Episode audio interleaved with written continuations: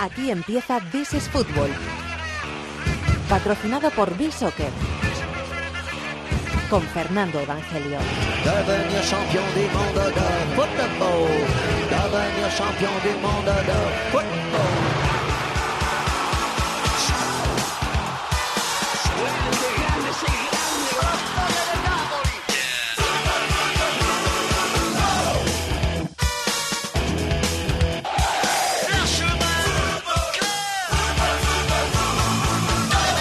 Tal? Bienvenidos al Rincón del Fútbol Internacional en la cadena COPE. This is Fútbol capítulo número 309 con una cantidad ingente de cosas que contar esta semana en el panorama del fútbol internacional, porque hay muchos frentes abiertos.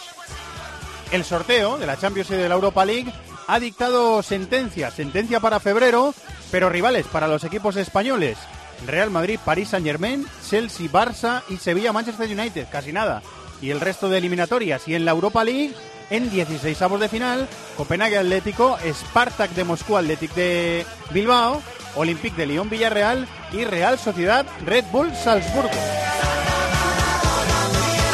De todo eso vamos a hablar en eh, This is Fútbol y de muchas otras eh, cosas. Por ejemplo, con Guillem Balaguer, bueno, con Maldini del sorteo de la Champions, con Cibercafé también, con Guillem Balaguer y con Danny Hill del Derby de Manchester, que puede haber dejado sentenciado a la Premier.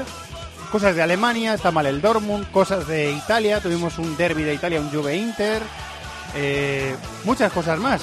Tenemos que viajar hasta el Mundial de Clubes a Abu Dhabi, la lista inteligente, Sudamérica con muchas cosas. Bueno, está Bravo, Antonio Bravo, ese genio en la dirección técnica, está Cható en la producción y se está sentando David de la Peña.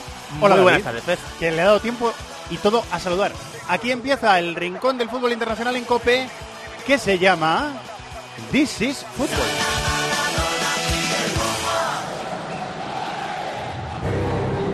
Que es tiempo de juego. Partidazo a la vista, algo más. Si eres futbolero, seguro que te apasionan partidos. Son cambios que no afectan para nada lo que es el esqueleto del equipo y el estilo. Tiempo de juego es vibración, es sufrimiento, es diversión. Tiempo de juego es el mejor deporte con Paco González, Manolo Lama, Pepe Domingo Castaño y Maldini. La lista inteligente de This is Football. Con B-Soccer.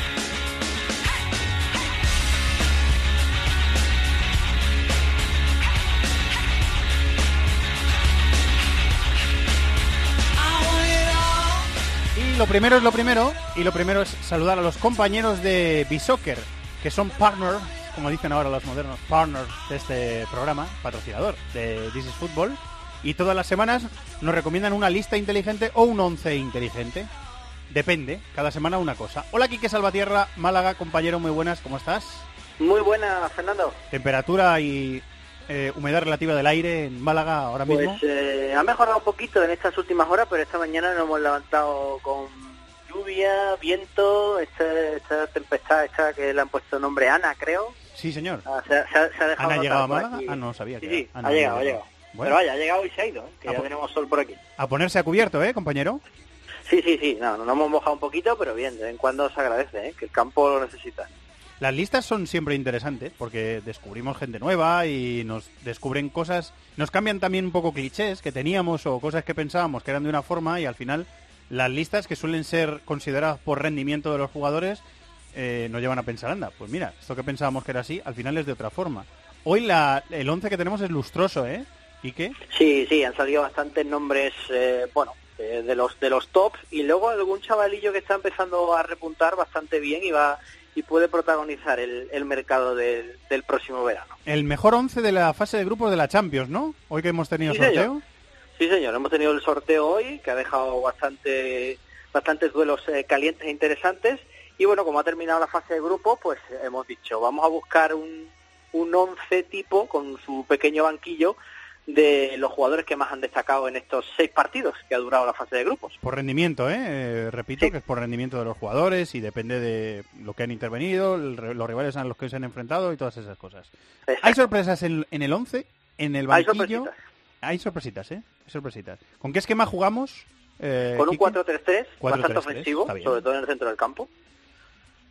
Es, es bastante bastante ofensivo, no tenemos pivote defensivo, va a costar defender, pero eso sí, hemos ganado en, en potencial ofensivo, hemos ganado bastante. ¿Quién defiende la portería de nuestro 11 particular? Pues mira, es una de las sorpresas, se trata de Baklic, portero del Basilea, Anda. que ha sido una de las revelaciones de esta fase de grupos. Por si no la revelación, ¿no? Sí, El y, portero de la y revelación. relevo de Peter Cech, ¿no? En la selección. Está jugando últimamente siempre como Sí, titular. es cierto. Tiene 28 añitos Thomas Baklik y, y ha hecho muy buena Champions y por eso está en el 11. Bueno, ha sido el mejor, según eh, mejor portero, según eh, nuestra eh, maquinita de B-Soccer. Eh, ¿Laterales? ¿Quién juega en los laterales? Pues mira, en los laterales, en el derecho, que ha costado sacarlo, tenemos a Dani Alves del PSG y en el izquierdo a Kolarov de la Roma. ¿Qué te dicen los laterales, eh, David? Bueno, Alves, ha- bueno, se sabía el PSG lo que fichaba, un jugador con experiencia. Eh, en el caso de Kolarov, la Roma, es verdad que parecía que estaba venido a menos, pero está haciendo un arranque de temporada, no solo en Champions, espectacular, muchísimo peso en el juego de su equipo. ¿Quiénes son los centrales de este nuestro Pues 11? eh, los centrales eh, lo conforman Stones del Manchester City, que aunque no ha jugado los seis partidos, ha rendido a gran nivel Ujú. los que los que ha estado sobre el terreno de juego. Sí. Y una de las grandes sorpresas, que justo creo que el otro día le escuché hablar a,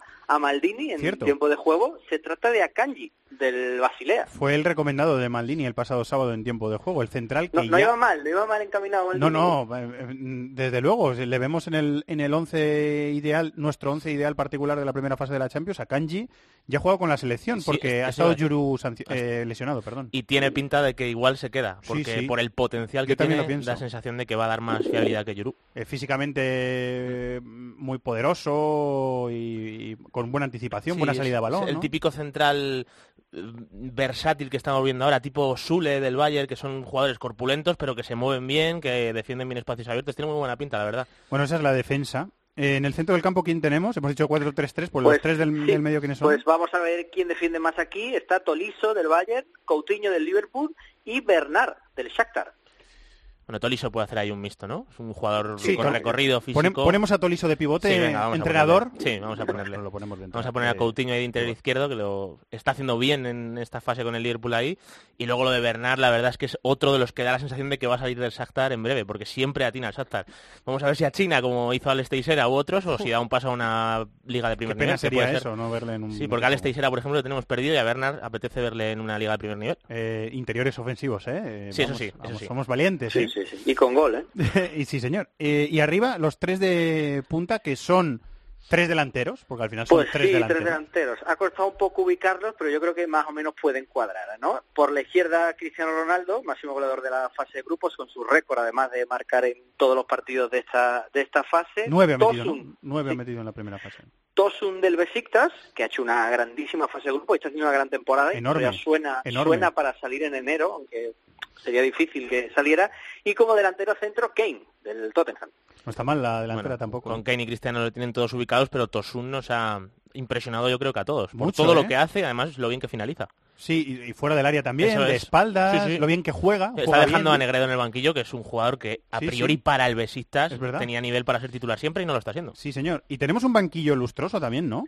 Bastante, bastante lustroso. Ter Stegen sería el portero suplente. En defensa, un lateral derecho bastante interesante. Este Lang del Basilea. Kurzawa. Talisca, el jugador de los grititos, pues que no sé si le habéis visto jugar alguna vez en directo, pero tiene unos gritos muy curiosos pidiendo el balón. Eriksen, del Tottenham. Y arriba Neymar y Abubakar. Llamaban en Brasil a Talisca Yaya Talisca. No tiene Sí. mucho que ver, pero Bueno, Eh. físicamente igual al primer natural se puede llegar a parecer al del Mónaco, aquel que era delgadito Sí, y al más sí, finito. puede ser. Ahora ya delgadito y despegado, Sí, ya, ya- Touré, ya Touré no. bastante poco. Sí. Eh, bueno, pues es un buen equipo, ¿eh? Es un buen equipo y hay alguna sorpresa, que también nos gusta que haya sorpresa. Sí, sobre todo demuestra que el Basilea ha hecho una grandísima fase de grupos. ¿Es verdad? Mm. Sí, Sí, sí. señor. Sí, señor, porque hay dos futbolistas del Sí, Basilea. y un suplente. Y uno en el banquillo, central y sí. uno en el banquillo, sí, señor. Ujú. Muy bien. ¿Cómo aprendemos con usted, señor Salvatierra, eh? No, aprendemos mucho. mutuamente, porque hay muchos que yo no conozco y estáis ahí siempre apuntando eh, detallitos curiosos de cada jugador. ¿eh? La semana que viene más detallitos. Muchas gracias, ¿eh, Quique? Un abrazo.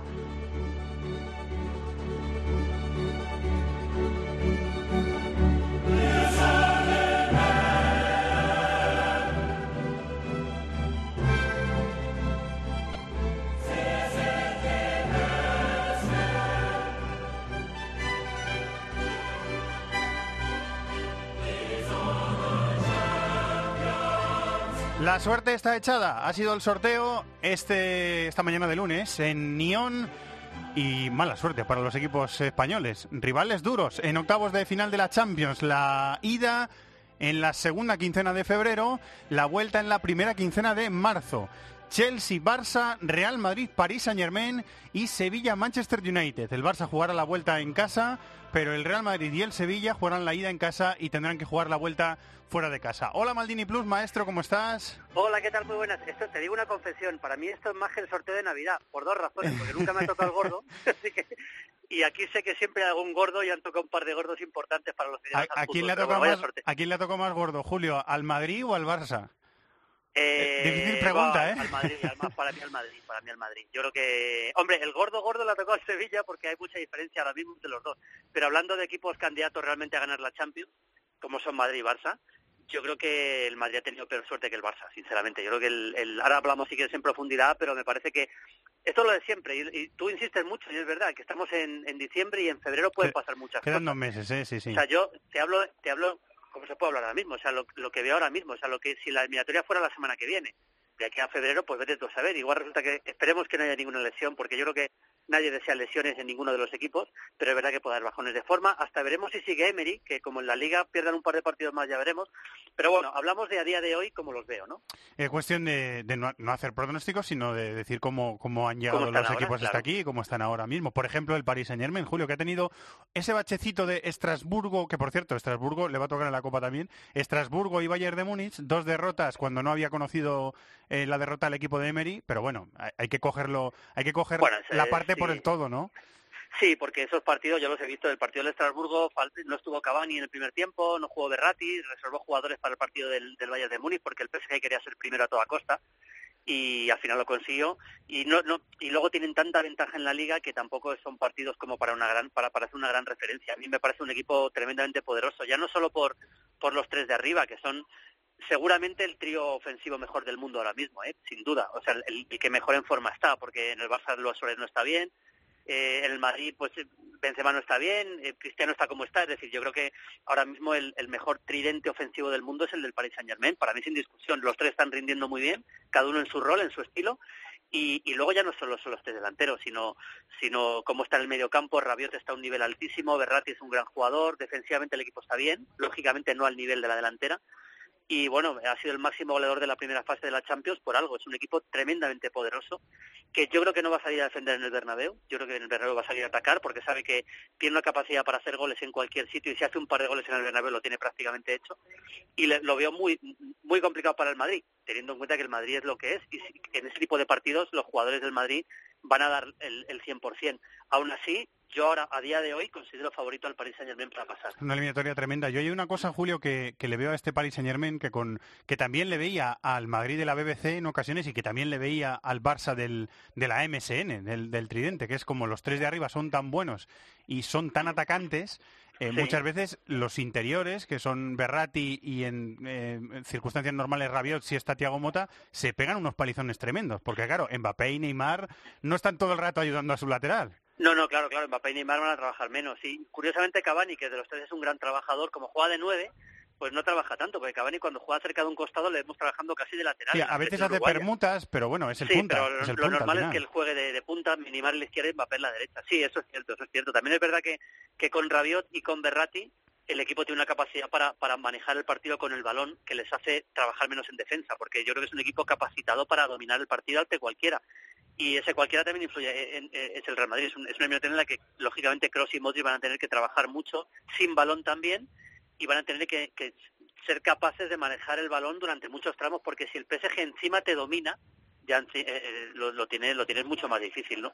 Pero bueno, va a ser una eliminatoria maravillosa, la verdad. Aparte de 11 tiene plantillón, ¿eh? que, que Pastore, Hombre, claro. Draxler cuando entran lo O hace muy bien. o Pastor sea el que- otro día, por ejemplo, aunque perdieron en Estrasburgo, jugó muy bien. Tiene a Di María, bueno, tiene, es que tiene una plantilla, claro, imagínate, con el dinero que se han... Dice Paco, el equipo del pueblo, ¿no? Un equipo de cantera, sin gastar nada, fíjate dónde están, ¿no? con, con cuatro retales, ¿no? con cuatro retales, sacando algunos de la cantera y sin, y sin tirar de tal, pero bueno, a ver, eh, hay mucha gente, yo, yo entiendo a los que dicen que no les gusta que haya un equipo hecho a base de talonero tan tan salvaje, pero yo prefiero disfrutar de ellos. ¿Qué quieres que te diga? O sea, yo prefiero disfrutar de, de- del fútbol y de ver a estos jugadores juntos, la verdad, francamente. Eh, si decimos que Fábregas es el director de orquesta del Chelsea, no, no vamos muy desencaminados, ¿no? No, no, no, no, no vamos muy desencaminados. Otra cosa es que conociendo a Conte, claro, falta mucho, pero conociendo a Conte, yo no descarto un tribotazo Drinkwater eh, Cante Bakayoko, eh, que ya lo hizo en Liverpool. Ya- ya ¿no? lo ha hecho, sí, ya, lo ha hecho. O sea, no sea la primera vez. Pero vamos, yo y está creo que... David Luis por ahí también, o sea que... Sí, yo creo que al, al ser el partido de ida en Londres, no creo que haga eso en Londres. no sería Eso lo puede hacer en, en el Camp Nou si se trae un buen resultado para la vuelta, ahí sí que es más probable. Sí, puede Pero bueno, eh, puede ser. yo veo al Barça favorito. Ya sé que el Barça no, no está a su mejor nivel, pero yo creo que el Chelsea tampoco ahora mismo está a su mejor nivel. No hay más que ver los últimos partidos. Ha bajado claramente. Y yo eh, lo dije cuando empezó la temporada, que empezó muy bien el Chelsea. Yo creo que le va a penalizar a este equipo la marcha de, de Matic y de Diego Costa. Tarde o temprano le van a penalizar. Ya le está penalizando en la liga, donde prácticamente ya no tienen opciones. De hecho, Conte lo ha dicho, que ya no tienen posibilidades, ya lo da por perdido. Y yo creo que en una eliminatoria contra el Barça, esos dos jugadores eh, que no estén es muy importante. Yo creo que el, el Chelsea, dentro de que tiene sus virtudes, es un equipo que probablemente va a jugar bastante a defender, lógicamente, va a dar la pelota al Barça. Tiene jugadores tremendos como Hazard, por ejemplo, pero yo creo que el Hazard Barça está a un nivel extraordinario y, y- y además se entiende muy bien con Morata, ¿eh? Sí, se entiende bien con Morata, sí, y, y es verdad que tienen sus virtudes y, y tienen posibilidades, pero yo creo que el Barça jugando al nivel que sabemos que puede llegar a jugar, eh, para mí tiene que pasar, para mí es favorito el Barça. Eh, Morata y, y Hazard juntos porque ha, ha hecho una cosa Conte que ha quitado a uno de los de ataque que podía sí, ser sí. que podía ser Pedro para meter otro centrocampista más. Claro, está jugando sí. con 3-5-2 ahora mismo. Claro, está jugando a jugar con tres centrales, dos carrileros y luego tres centrocampistas puros, digamos, o de tribote, llamémoslo así, que no tiene por qué ser una, un, parece que decir tribote es algo des- despectivo algo, algo eh, y no al revés, o sea, son tres jugadores con Fabregas que, que maneja el equipo bien, Kanté es un jugador que técnicamente también está bien. Va, Kanté fue Pero- clave en la liga del Leicester y fue clave en la liga del Chelsea. O sea, Sí, sí, tal cual, tal cual. Y yo creo que en el Chelsea está haciendo más cosas todavía, porque está llegando más al área que en el, que en el Leicester, ¿no? Pero bueno, yo, yo insisto, a mí me parece que, que el Barça tiene, tiene algo más, ¿no? De, de potencial, eh, desde luego del, del punto de vista individual, sin duda, ¿no? Ya más allá incluso de Messi, ¿no?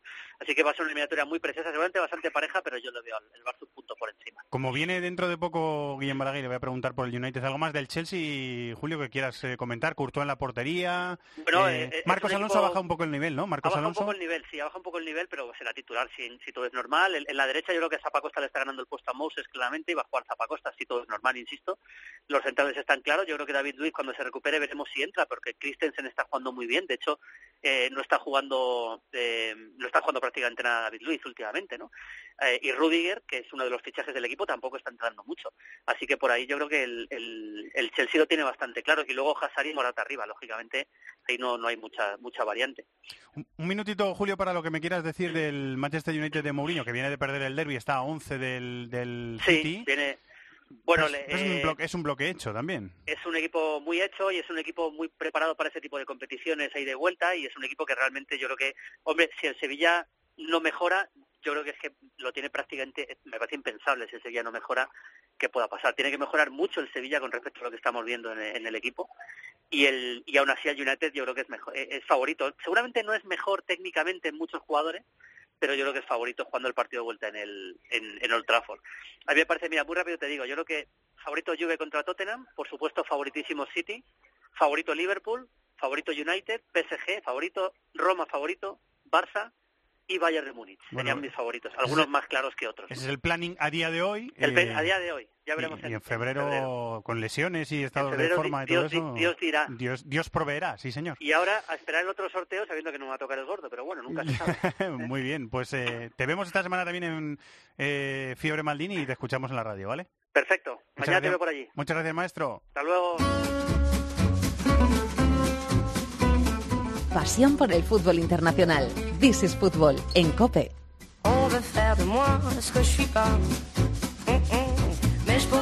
Luego le vamos a preguntar a eh, nuestro Guillem Balaguer eh, qué piensan del sorteo contra un equipo español en la Champions, tanto el Manchester United como el Chelsea.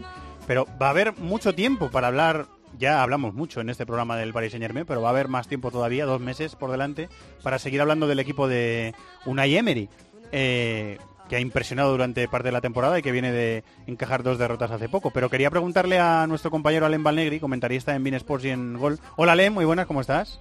Muy buenas, Fernando. ¿Cómo ha caído el, el sorteo en el, en el PSG? Si están torciendo un poquito el gesto, si han sonreído, ¿cómo, cómo ha caído? Bueno, pues uh, hubieran preferido acabar segundo en la, en la liguilla, ¿eh?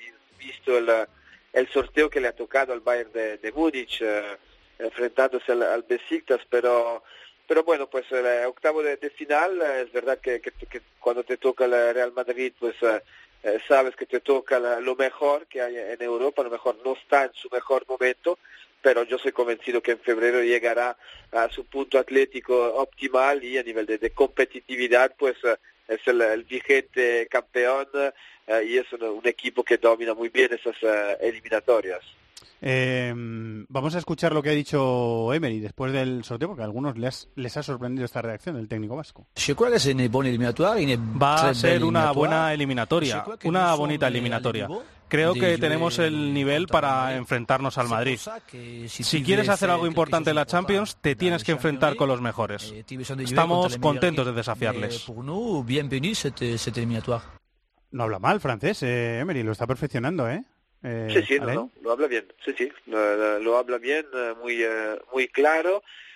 Bueno, pues es verdad que ahora hay que dar positividad, ¿eh? no, hay que mostrar algunos signos de, de, temor, pero no comparto absolutamente la, la, su opinión porque tocar al Real Madrid en este momento de la, de la competición podría significar otro fracaso al proyecto del PSG, independientemente del rival salir en octavo de final sería otra vez un fracaso después de los fichajes eh, muy ofensivo eh, y poco equilibrado del, del verano significaría un nuevo fracaso para el, el club el club parisino. ¿eh? Me parece, Alain, que te vamos a molestar alguna que otra vez desde aquí hasta febrero. Me parece, ¿eh? me parece. Yo encantadísimo, encantadísimo. Muchas gracias, Alain. Un abrazo. A vosotros, un abrazo. Habrá mucho tiempo para hablar, David, pero si quieres dejar apuntitos o quieres comentar cosas bueno, para que el aficionado al fútbol se haga una idea de cómo está a día de hoy el Paris Saint Germain. Sí, lo primero, yo creo que las declaraciones de Emery son claramente un mensaje de tranquilidad al equipo, pero por dentro está diciendo, ah, o sea, Ah, qué, puñeta, qué, puñeta, ¿no? Qué puñeta, sí, esa es la palabra, no quería decir otra, ¿no? Pero es verdad, o sea, al final lo ha dicho Alén, el Bayern se enfrenta al Besiktas eh, siendo segundo y era un rival mucho más asequible. ¿Cómo está el equipo? Yo creo que es un equipo en construcción que ahora mismo le haría mucho daño al Real Madrid porque el Real Madrid ahora mismo es un equipo que deja muchas puertas abiertas y el PSG con Neymar y Mbappé para mí tiene uno de los contragolpes, bueno, quizá el mejor del mundo. Así que por lo menos por nombres es un rival muy complicado y una eliminatoria muy bonita. Habrá mucho tiempo para hablar y yo lo hemos comentado alguna vez, ¿eh? Esa, ese tridente del, del Paris Saint Germain eh, hace que los interiores se peguen mucha paliza en defensa. Sí, sí. Yo le veo también alguna grieta. Por ¿eh? supuesto, el, el, el, equipo tiene grietas, eso, de eso no hay ninguna duda. O sea, vamos a ver cómo llega, porque entiendo que Mota llegará eh, sin estar lesionado, entonces ya ahí cambia la fisionomía del equipo.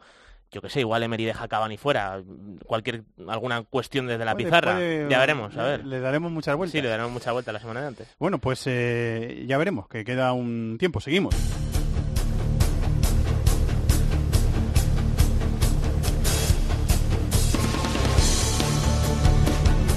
Todo el fútbol internacional cabe en This is Football.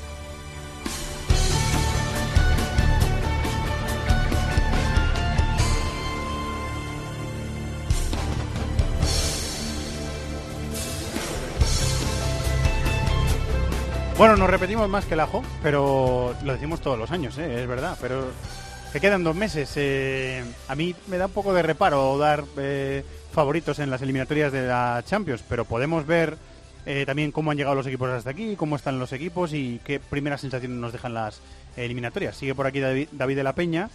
Eh, están Carlos Mateos, la Charlie, muy buenas. Hola, ¿qué tal? Muy buenas, ¿cómo estáis? Y Miquel Moro en la Comunidad Valenciana. Hola, Miquel. Molt bona vesprada. Juventus-Tottenham, si fuera mañana la eliminatoria, eh, yo me sentaría una, a ver una eliminatoria muy competida bueno, y muy disputada entre los dos equipos. Me, una, me, daría la sensación. Es una eliminatoria, como tú has dicho, quedan dos meses, pero a priori es preciosa. Uh, bueno, es cierto que el Tottenham, eh, a pesar de ganar 5-1, que por fin parece que eh, reflota después de la victoria del fin de semana, eh, no viene en una buena dinámica. Como siempre, vamos a ver cómo llegan a febrero, pero lo que está claro sí, es se que pasó son... cuatro, cuatro partidos eh, de liga sin ganar. Sí, sí, dos, sí. dos empates, dos derrotas. Bueno, eh, lo que yo veo, no sé cómo lo veis vosotros, son, son dos entrenadores que que apetece medirles frente a frente. A Allegri le conocemos en eliminatorias, a Pochettino menos, pero apetece ver cómo plantean el, el partido y en ese sentido tiene muchísimo aliciente. Sí, yo creo que va a ser una eliminatoria bastante abierta, ¿no? El juego del, del Tottenham es un juego que a ver cómo lo contrarresta la, Juventus. Es un equipo que tiene muchas variantes ofensivas, ¿no? En, diferentes tipos la, la explosividad que puede tener Dele Alli, ¿no? la capacidad para cambiar un partido y la Juve, pues bueno, un equipo yo creo que quizás más sólido, pero no tiene eh, esas características ofensivas que sí puede tener Tottenham, es una eliminatoria muy muy abierta, eh, es muy importante eso que matizáis siempre cuando hacemos esta, esta eliminatoria, ¿no? Que al final quedan dos meses, queda mucho tiempo, pero a día de hoy yo la veo bastante bastante igualada. Quédate quieto parado, Charlie, que si no, no te vemos bien. Eh, Miquel, ah, ¿qué piensas tú? Mm, la verdad es que el hecho de que la Juve estuviera encuadrada en el grupo con el Barça y que el primer partido de este grupo se decidiera de aquel manera, eh, casi que la dejó un poco en piloto automático, una derrota que digamos podía asumir para, para pasar el grupo. Y sí que tengo la duda de si hemos visto la Juve a pleno rendimiento en esta fase de grupos, cosa que sí que podemos decir del Tottenham en, en según qué partidos de, esta, de su grupo, más teniendo en cuenta que juega con el actual campeón. Y claro, dos meses vista, vete a saber, pero sí que es verdad que es un emparejamiento que, que nos va a, llamar la atención en cuanto a ver si la Juve recupera su tono de eliminatorias como vimos el, año pasado y en otras ediciones anteriores y saber si el Tottenham, que es un equipo que en otras participaciones sí que ha tenido un buen regusto a, nivel colectivo, eh, ahora que cuenta con individualidades como la de Ali y la de Harry Kane, eh, da ese pasito más para ver si puede llegar a rondas superiores de, esta competición. La eliminatoria Basilia-Manchester City, eh, David, es eh, quizás sobre el papel y antes de que empiece la más descompensada de, todas, podemos decir. Sí, totalmente de acuerdo. El Basilea ha hecho una gran fase de grupos, pero bueno, si el Manchester City mantiene este ritmo y lo lógico es que en febrero tenga todavía más asimiladas las ideas que está con las que está trabajando Guardiola en este arranque de temporada, yo espero una eliminatoria bastante desequilibrada. El Basilea ha sido la revelación hasta el momento de esta Champions. A Kanji hemos hablado de él, el portero Buckley, que después Oberlin, que ha metido goles y ha acabado siendo titular, o sea, tiene, tiene jugadores interesantes. Taulan Shaka, que es en medio centro en este equipo. O sea, bueno, tiene buenos jugadores y ha hecho buena Champions. hay que reconocerlo. Hay que reconocérselo, pero eh, hay que reconocer también que el City tiene un objetivo muy claro después de la eliminación contra el Mónaco el año pasado y encima lo más importante, el credencial del juego que está demostrando, que yo creo que es lo fundamental para pensar que en teoría va a pasar fácil. Miquel, ¿qué piensas tú?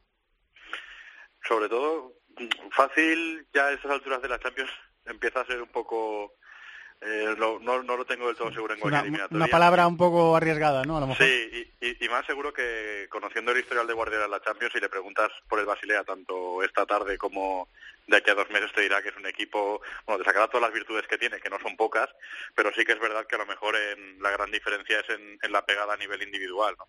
puede ser que De Bruyne tenga un mal día, pero Agüero no, eh, que Agüero lo tenga y que Silva no, y entonces eh, a ese nivel quizás el Basilea aún le llegue un poco, le, le falte un poco para llegar. Yo creo que el Basilea era quizás el conjunto más fácil que le podía tocar a cualquiera de los que hubiera acabado primero de grupo y esto al Manchester City pues, pues le viene bien, ¿no? Yo creo que el, que el Basilea tiene un poco las armas que tienen siempre cada año que juega la Liga de Campeones, jugadores jóvenes, jugadores con con proyección, hace buenos partidos, el partido por ejemplo que hace contra, contra el Benfica en fase de grupos es un espectáculo, que además lo gana dominando claramente al equipo portugués, pero yo creo que el Manchester City está un paso por encima, ¿no? Eh, si sigue en la dinámica en la que está, eh, con lo bien que ha mostrado, la buena imagen que ha dado en la, en la fase de grupos, a priori no debe, no debe tener problemas para estar en, cuartos de final. A mí me da la sensación de que ahora mismo eh, el Oporto es eh, Abubacar es medio porto, es la sensación que me da el delantero. Sigue José Sá de titular, vamos a ver en qué acaba la situación de, Casillas, porque enero está antes que la eliminatoria de octavos de la, de la Champions. Em, y el Liverpool, pues como se, cuando se juntan los cuatro de arriba, es que le puede hacer un traje a cualquiera, David. Eso lo ha demostrado el Liverpool de, en esta primera fase de la temporada. Bueno, eh, lo que es el Oporto hoy en día es un equipo bastante rocoso, bastante bien organizado. Abubacar, Marega, que también es un jugador muy potente. que, juega con dos puntas. o, Marega, de la, derecha o, de punta con... Una, son las dos opciones que maneja. Ah, bueno, eh, a mí me da la sensación de que el Liverpool eh, sobre el papel tiene muchas armas para desbordar al Oporto, ya sea en partidos cerrados, tiene regate, tiene Coutinho, tiene Mané, tiene Salah y por supuesto si se pone por delante y hay un partido de transiciones a priori el Liverpool a 180 minutos también me parece superior. Sí que es verdad que esta es la típica eliminatoria que sí que puede acabar dejando una sorpresa, ¿no? Pero también me parece superior el equipo inglés. David, estamos hablando de Coutinho, vamos a ver en febrero dónde está jugando. yo, creo que en el Liverpool, ¿eh? Sí, yo apostaría yo, creo, que también. Que, y además, Miquel, tú piensas una cosa, eh, gastarte a mitad de temporada, lo que sea, 120 millones, lo que sea, no, por un, no va a encontrar un sustituto, ¿no? Claro, eso es lo primero. Y lo, segundo, que el sustituto teórico lo tiene firmado, que es Navi Keita, que llega en verano. Y lo tercero, que el que le fiche no le va a poder utilizar en Liga de Campeones. O sea, que en este caso el, el Barcelona, ¿no? O sea, que no lo sé, a mí me piensa, resultaría el Liverpool extraño. no lo ha vendido en verano por, una cantidad astronómica, tampoco lo va a hacer. A mí me extrañaría. No, no, decir, yo, yo también eh, estoy seguro de que el Liverpool no lo vendería en, en enero, pero la verdad es que sería, vamos, mm, un error quizás, no sé si histórico, pero vamos, es que el Liverpool en los últimos años no ha tenido un ataque como el que tiene ahora mismo y, bueno, este esta primer envite en, en Europa se le antoja ligeramente superior a su rival y sería quizás un error estratégico deshacerse de un jugador tan determinante a mitad de temporada. Yo creo que la eliminatoria puede pasar un poco por lo que no, verdad, verdad, por lo que pase en, por lo que pase en Anfield, ¿no? Yo creo que en el campo de Oporto puedes incluso perder a lo mejor un partido de, un gol, puedes empatarlo, el Oporto se te atraganta, es un equipo que bueno, que lo que tú dices, es un equipo correoso, ¿no? Que no es a lo mejor tan fácil como otro rival, pero el pero en Liverpool ahí sí que tiene que dar la cara el equipo de, de Klopp, ¿no? Jugando el partido de vuelta delante de su afición, eh, una de esas grandes noches europeas que, que también se viven allí, eh, allí es donde el donde el Liverpool tiene que sellar la eliminatoria. Yo creo que es favorito el Liverpool, puede dar la sorpresa el, el Oporto, pero si se cumplen los pronósticos y el Liverpool pues saca filo, lo que decías, saca partido a esa, delantera que tiene ese ataque, que es un espectáculo que cuando carbura, carbura muy bien, eh, debería estar en siguiente ronda. Em, en la eliminatoria eh, Bayern-Besiktas, eh, hay que decir que el, el Bayern viene de, de mejorar con, con Heinkes en el rendimiento y también en los resultados. Y que a mí el Besiktas me parece buen equipo. Ha hecho una primera fase bastante sólida y tiene buenos futbolistas el Besiktas, ¿eh? Sí, experimentados, ¿no? Tiene jugadores eh, con experiencia. Pepe, Garimedel, que al final ahí te endurecen en defensa. Luego está Cuaresma, Tosun, que hemos hablado, antes de él bueno, es buen equipo, pero si estuviese en la piel... Arslan Tolgan a mí es un centrocampista que me gusta. Sí, sí, ¿no? tiene, tiene jugadores que evidentemente para ser primeros en una fase de grupos de la Champions, a pesar de que fuese el grupo teóricamente más cómodo porque no había ningún gigante, tiene mucho mérito, eso no hay duda. Pero si yo ahora mismo eh, soy directivo o parte del cuerpo técnico del Besiktas, diría, o sea, acabo primero y, me acaba tocando el Bayern, más allá de que había rivales eh, segundos que eran duros, ¿no? O sea que eh, viendo el Bayern además que viene en dinámica ascendente, ah, vamos a ver también si recupera jugadores lesionados el Bayern, si está o no Neuer ahí. Ah, a mí me parece que también hay mucha diferencia. Si decíamos que la del Basilea Manchester City es la más desigualada, el Besiktas Bayern diría que es la segunda porque el Besiktas tiene jugadores de mucha experiencia en Champions, pero lo lógico, igual, mm, aunque no me dejéis utilizar la palabra fácil, yo me imagino una victoria relativamente cómoda del Bayern yo creo que la eliminatoria no le puede venir en, mejor momento al, al, Bayern de Múnich, ¿no? Primero por el por el rival, porque el de los rivales que habían quedado primeros del grupo era el más asequible. Y segundo porque, bueno, eh, la eliminatoria de, de, octavos es una eliminatoria que a lo mejor te puede tocar un rival grande, te puede dar problemas. En el caso de los equipos alemanes llegan con ese parón con ese parón invernal, tienen que readaptarse después de ese, de ese tiempo sin, sin jugar competición de manera regular. Eh, en el caso del Bayern, además, eh, es un equipo que va de menos a más, con Heinke sigue mejorando. Entonces, al final, si en esa eliminatoria de octavos de final te toca un rival que quizás no sea el más exigente de los que te pueden tocar, eh, que además te va a poder permitir afrontar esa eliminatoria después del parón eh, contra un conjunto al que, no te va a exigir tanto como otros y que el equipo va de menos a más y puede ser una buena forma de a lo mejor llegar a cuartos de final en esa fase de crecimiento, que a lo mejor si te pilla el crecimiento contra un equipo de mayor potencial eh, te puedes quedar por el camino, pero bueno, a priori yo creo que el, que el Bayern debería estar en cuartos de final y además que le, que ha favorecido la, la por las circunstancias y que le va a ayudar de cara, si pasa, a los posibles cuartos. Eh, Miquel, empiezo por ti la eliminatoria con credenciales. ¿Por qué con credenciales? Porque el Shakhtar viene de cargarse al Nápoles en su grupo y la Roma viene de cargarse a la Leti en su grupo. Se ha quedado fuera la Leti en el grupo de la, de la Roma. ¿Qué me quieres decir? No, de la verdad es que es la eliminatoria quizás con menos nombres propios de todas las que hemos hablado, en cuanto a que son dos equipos que, como bien dices, eh, han pasado por... No, bueno, quizás pasar por encima no, pero sí que han superado a, a rivales que sí que aunan ese, esa buena combinación de nombres propios y ser equipos muy trabajados como el Nápoles y, el Atlético Madrid. Y bueno, la verdad es que los caprichos de las bolas calientes, hoy que no está Borja, hagámosle ese pequeño homenaje, nos han querido juntar a eso, a dos equipos eh, que quizás eh, carezcan de, esa figura que puedas decir este es el jugador con el que pueden superar una eliminatoria, pero sí que tienen un trabajo detrás que vamos, va a ser una eliminatoria muy 50-50, sobre todo teniendo en cuenta el primer partido en Ucrania, donde el Shakhtar podría coger una buena ventaja si, si tiene el partido. Hemos hablado, por ejemplo, de Bernal, el Shakhtar. David, remata tú.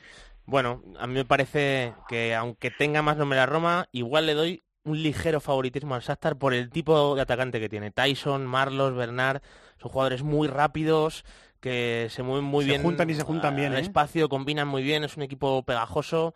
Bueno, evidentemente es una eliminatoria igualada, hablamos a lo mejor de un 51-49, pero no me extrañaría que viésemos al Shakhtar en cuartos. La cosa se abre el martes 13 de febrero, Juve, Tottenham y Basilea Manchester City. Como no hay equipos españoles en esos primeros partidos de la Champions, imagino eh, si Dios quiere, y Suancar y compañía también, que haremos This Fútbol Tiempo de Juego en cope.es y aplicaciones móviles. Así que lo contaremos. Fer, Eh, antes, antes de cortar, un pequeño detalle que, que sí que me parece importante, y es que salvo quizás el Barcelona o el Paris Saint Germain mm, o el City, ninguno de los demás, eh, como ha habido en otras ocasiones, eh, llega a estas alturas de- del campeonato ya casi con la liga sentenciada, como ha pasado otros años con el Barça o con el, o con el propio Bayern que bajaban un poco el pistón a, a nivel competitivo de no competir entre semana a tener que jugarse un partido a caro o cruz. veremos lo que pasa en febrero. Muchas gracias a los dos. Gracias, Charlie. Gracias a vosotros, un abrazo. Gracias, Miquel. Un abrazo para todos. We're not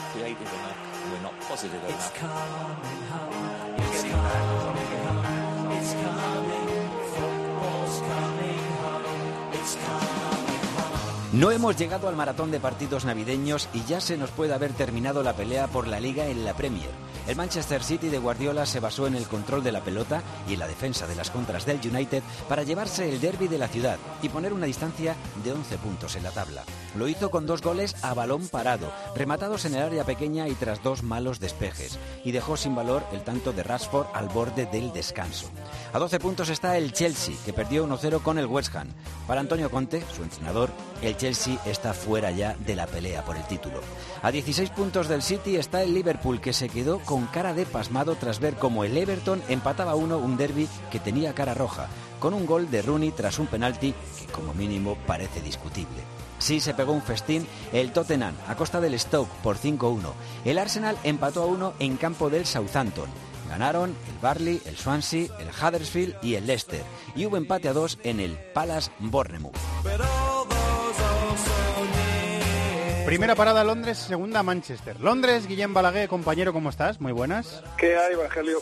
¿Cuántas, ¿Qué tal? edi- ¿Cuántas ediciones diarias está vendiendo el libro sobre Mauricio Pochettino que escribiste hace un tiempo y nos contaste en el partidazo y también aquí? Brave New World. Estamos vendiendo, hoy me lo han dicho, 700 copias al día, que es una pasada. Que es una salvajada, Es una ¿eh? pasada. Es una pasada. Está haciendo, bueno, le, le está llegando, está llegando bien a la gente y le está gustando y, eh, y es un libro especial, es un poco diferente. Pero hay un, diario hay un pero sobrevolando. Pero, ¿Ves? pero sí, eh, en cuatro partidos el Tottenham no funcionó bien eh, y se montó la historia que se publicó primero en el Sun, dos páginas, a dos páginas, alucina con la portada del libro, de que las razones de los malos resultados era el libro. Se le preguntó en rueda de prensa a Pochettino, recibí muchos mensajes de aficionados del Tottenham que cómo le, hacías, cómo le hacíamos esto al Tottenham. E incluso gente seria, te digo, un abogado, el director de una cadena de televisión, me llamaban y me decían, ¿pero qué has hecho? y yo alucinaba. Y Mauricio, que le Y preguntaba... tú rueda de respondías, y tal, ¿qué, qué he hecho? ¿No? ¿Qué he hecho?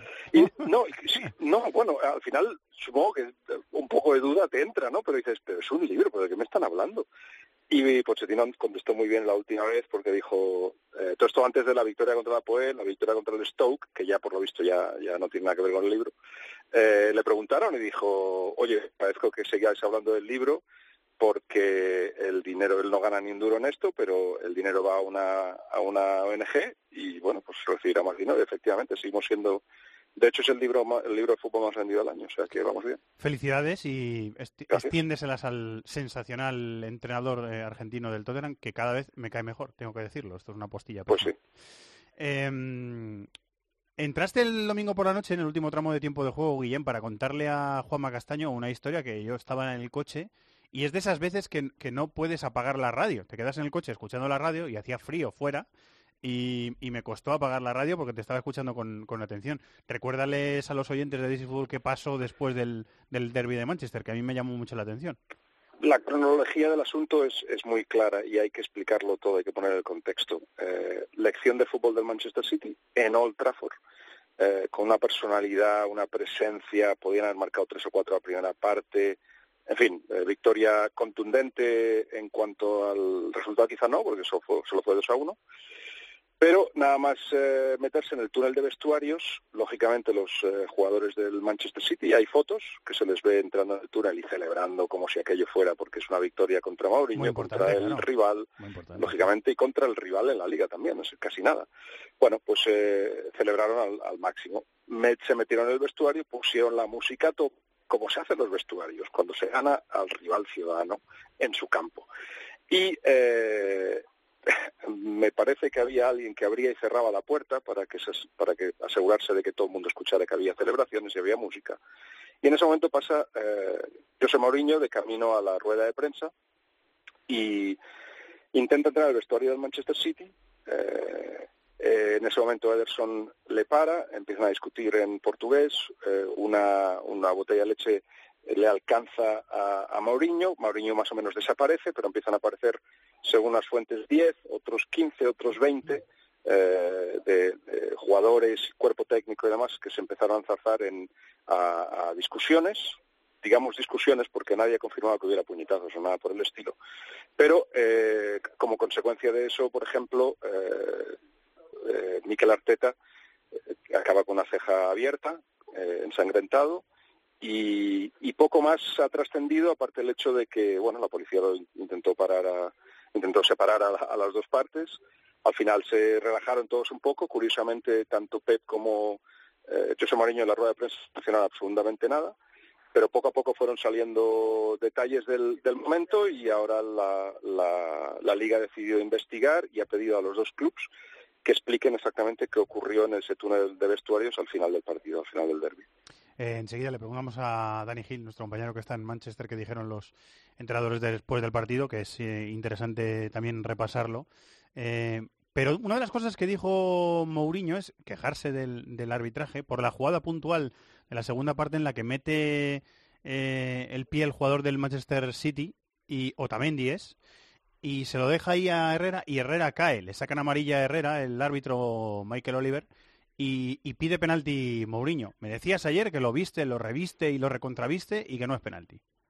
Estaba en Sky y lo, y lo vimos, lo vimos varias veces, pero hay un ángulo clarísimo, hay más de un ángulo clarísimo, pero uno que, que te que te confirma efectivamente que no que no hay penalti y de hecho merece la amarilla porque porque porque se tira al ver que hay la posibilidad de contacto se tira entonces volvemos a poner el contexto eh, José Mourinho que empieza el partido durante la semana viene a decir que eh, los jugadores del City se tiran muy fácilmente y que cuidado con eso y tal no sé qué eh, bueno, pues Pep Guardiola respondió al final del partido diciendo que es un equipo honesto, que viene a jugar, que lo que quieren es venir a jugar y que esas acusaciones son, son falsas.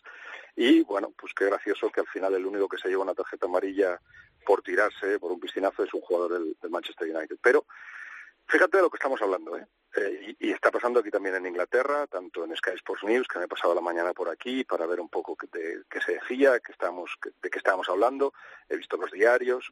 Se está hablando de una discusión, en mi humilde parecer, provocada para despistar. No tengo manera de confirmar eso, pero, pero son varias veces en que se ha producido una situación similar. Uh -huh. Estamos hablando de, de un penalti porque José Mourinho es el primero que menciona, le pregunta qué te parece el partido, más o menos, la pregunta un poco así general y él contesta, bueno, es que si no fuera por ese penalti, si nos hubieran dado ese penalti, bueno, pero ¿de qué estamos hablando? O sea, que nadie está hablando de lo que ocurrió en el partido en realidad, de que los dos equipos tienen dos entrenadores que llegaron hace un año y medio, que se han gastado 300 millones de euros los dos, que de repente hay uno que tiene las ideas clarísimas, que está haciendo un fútbol que yo creo que no se ha visto nunca en la Premier, que, no se puede ir a Stanford Bridge a Old Trafford jugar de esa manera. No, no, se puede comparar a nadie porque nadie lo ha hecho así antes. Y Brian Sunes llegó a decir que su Liverpool, incluso su Liverpool, no dominaba los partidos así. Y si quieres, sobre todo en, sitios como Old Trafford, y si quieres compararlo con lo que se considera la mejor el mejor equipo de la historia de Premier, los, los, los, los imbatibles de, del Arsenal, ahora mismo estarían a ocho puntos del Manchester City. Yo no, no digo que sea el mejor equipo de la historia de la Premier, porque no lo es, porque no ha ganado. Pero nadie ha visto jugar a ningún equipo de la Premier como se está viendo en Manchester City, y de eso no estamos hablando. Eh, por eso bueno, nosotros sí. ¿eh? Sí, nosotros sí, pero sí. en las reacciones por partido no. Eh, eso me provoca dos preguntas, una por cada equipo. Eh, a lo que acabas de decir, eh, me llamó la atención que la temporada pasada eh, Guardiola tenía un discurso permanente de reivindicación de, la filosofía y del estilo. Eh, y este año, después de los partidos, está siendo como una demostración de veis cómo jugando así, veis cómo se puede jugar así en la Premier, veis cómo jugando así se pueden sacar buenos resultados, veis cómo se puede eh, coger mucha ventaja eh, con esta filosofía, cómo puede dar resultado. Lo del año pasado era una justificación permanente, es mi, mi opinión, ¿eh? mi, mi, forma de verlo. Y lo de este año es una eh, demostración permanente, una clarificación permanente. Buena observación, porque efectivamente eh, había cosas que no se podían decir la temporada pasada. Bueno, yo sí, y, y algún otro también, y nos pegaban palos porque era este Pep Guardiola, ¿no? Eh, esto que está intentando hacer. Mira Bravo, entonces mira a los laterales, mira los goles que encajan, mira los partidos que están perdiendo. Se enfocaba en lo negativo. Y yo, yo como muchos otros, intent, intentábamos explicarle a la gente que es un proceso que esperaos, porque lo que vais a ver es especial, porque lo han visto en Alemania, porque lo han visto en España, si podéis disfrutarlo y aprender, porque eh, es único. Eh, es el mejor entrenador del mundo, que además mantiene una filosofía de, juego, lo ha mantenido muy parecido durante ya mucho tiempo, que disfrutarlo. Pero claro, ya se sabe que no se puede conquistar las islas así como sí, y, y, lógicamente eso era esa sensación que se veía en las ruedas de prensa y que se veía en los análisis de los expertos de bah, que, que, que, que, que vais a reinventar el fútbol o qué. Eso les llegaba, le llegaba al cuerpo técnico del Manchester City, llegaba al club y lógicamente eh, en cierto modo se ponían a la defensiva y decía, bueno, pero es que, ¿cómo me juzgáis ya, no? Y ahora, pues, efectivamente, eh, uno hace, caliente todavía, después del partido, se le pregunta de Guardiola y contesta, pues, efectivamente, que, que, veis, veis cómo se puede, claro que se puede, ¿cómo no se va a poder? O sea, no estoy juzgando, juzgando que sea mejor o peor, pero claro que se puede jugar así. Es que el, la insistencia en las ruedas de prensa era de, eh, el plan B, que ¿cuándo vas a cambiar? ¿Por qué no cambias? Porque así no, como lo que estás haciendo. Y la no. respuesta era siempre no cambio, no cambio, no cambio, no, no cambio, cambio. No cambio. Y sí que cambia. Claro que ha evolucionado. Si no, no sé, si no, se, hubiera pegado, pegado un ostión en Alemania ya. Y claro que ha cambiado, ha evolucionado. Y ahora está evolucionando aquí también. Es consciente de que los árbitros marcan, son demasiado influyentes, eh, de, que, de que hay cosas que, que mejor no hacerlas, de que a lo mejor hay que jugar un poco más directo si tienes los jugadores que tienes, en fin, una serie de cosas que le hacen cambiar. Pero la base de la pregunta era, déjate de eso que haces, y juega a, la pre, a lo que se juega la Premier League. Y entonces, claro, le tocaba, yo creo, los bemoles y ahora lo que vemos es la confirmación de que claro que se puede. Y no solo eso, sino que, y eso lo añado yo, lo que se está viendo no se ha visto, yo creo que no se ha visto antes aquí en, en la, en la Premier, y no sé si lo acaba de decir, pero los, los imbatibles de, del Arsenal ahora mismo estarían a ocho puntos del Manchester City si jugaran, si jugaran la liga. Ahora mismo, a estas alturas. Y era el mejor, o está considerado el mejor equipo de la, de la Premier. Eh, y la pregunta del, que, que, me surge sobre el vecino, eh, es una pregunta interna, en realidad, de, de, vestuario. ¿Te da la sensación de que eh, la mayoría del vestuario del Manchester United se plantea o se cuestiona eh, que el plan de Mourinho en los grandes partidos eh, sea tan conservador eh, o, o, creen a muerte en esa idea y lo y hacen lo que les dice el entrenador y vamos para adelante? No, harán lo que diga el entrenador, lógicamente, es, es alguien que ha ganado mucho más. Fíjate que, quién tiene, eh, Martial, Rashford, Ander Herrera, quitando a Mata, ¿quién ha ganado ahí algo? Entonces está eh, De Gea, ¿no? Eh, sí. Pero pero poco más. Entonces, está con una plantilla que a la que le puede exigir y hacer jugar de la manera que quiera porque tiene la autoridad total y completa del club. Otra cosa es lo que se, lo que se empieza a plantear eh, muy modestamente, eh, pero ya entre la afición, que hombre, no, puede, no sé si puedes ir contra un Liverpool que son capaces de darte posibilidades durante un partido a, aparcar el autobús con- en Anfield. Seguro que esa es la solución, o hacer lo mismo en Old Trafford contra Manchester City. O sea, si se hubieran abierto un poco más y atacado un poco más, pues igual lo hubieran perdido igual, ¿no? Pero ¿tú crees que un club de esta categoría tiene que enfrentarse así ante un ante un rival pa- para ganar la liga en un, en un partido que le- era más importante para el United que para el City? Dudas hay y, y la, sen- la sensación de que está repitiendo su discurso, pues eso está claro, pero como el discurso es muy fotogénico, pongámoslo así, pues todo el mundo cae en la trampa. O sea, yo te digo, mira los diarios. Luego se habla de la discusión en el túnel y del penalti de Ander Herrera, que, que, que claro, ¿qué pasa? Cuando te dicen 100, 100 veces es penalti, yo qué sé, tú lo pones a mirar, igual al final acabas hasta creyéndolo, el que quiera creerlo, ¿no? Eh, es, es un maestro de es un maestro de, crear narrativas, está claro. Te termino preguntando, Guillem, por la sensación que hay en el United y también en el Chelsea con eh, los rivales españoles que les han tocado en suerte, que quedan dos meses, pero la reacción dentro del, del club, eh, en el United, en el caso del Sevilla, y en el Chelsea, en el caso del- de enfrentarse al Barça, ¿es de satisfacción? ¿Uno sí y otro no? ¿Cómo, cómo han caído? Bueno, contra el, el Sevilla, este Sevilla es peor que el de que el de la temporada pasada, parece. Ahora mismo sí. y claro. sí y, y los fichajes no están añadiendo nada y cuando ves por ejemplo que, que están atacando en banda con con Navas y con Nolito que aquí no han funcionado por, por razones por, bueno por un montón de razones pues bueno y si el delantero es Ben Yedder en fin eh, creen que, que, que, que pueden pasar lógicamente es, es una es una reacción eh, lógica eh, ¿qué más tenemos? El Chelsea-Barça. Ah, el Chelsea-Barça, claro. Ahí es Sí, otro ha- tema. sí, se, han torcido, se han torcido mucho el gesto en Sí, Stamford hay un poco, un poco más. Eh, otra cosa es cómo se analice ahora si jugará la semana que viene o la otra y, y a mí me da la sensación de que este Barça es batible y es, eh, es un Barça con sus, con sus debilidades que las analizáis todo el fin de semana, todos los fines de semana en, eh, en la Copa y, y- con mayormente estoy estoy de acuerdo. O sea, es, es mucho Messi, mucho Ter Stegen para un Chelsea que en partidos importantes, por ejemplo contra el Atlético de Madrid, aunque no tuvo el resultado que merecía eh, en, en- en el partido en Stafford Bridge, fue superior.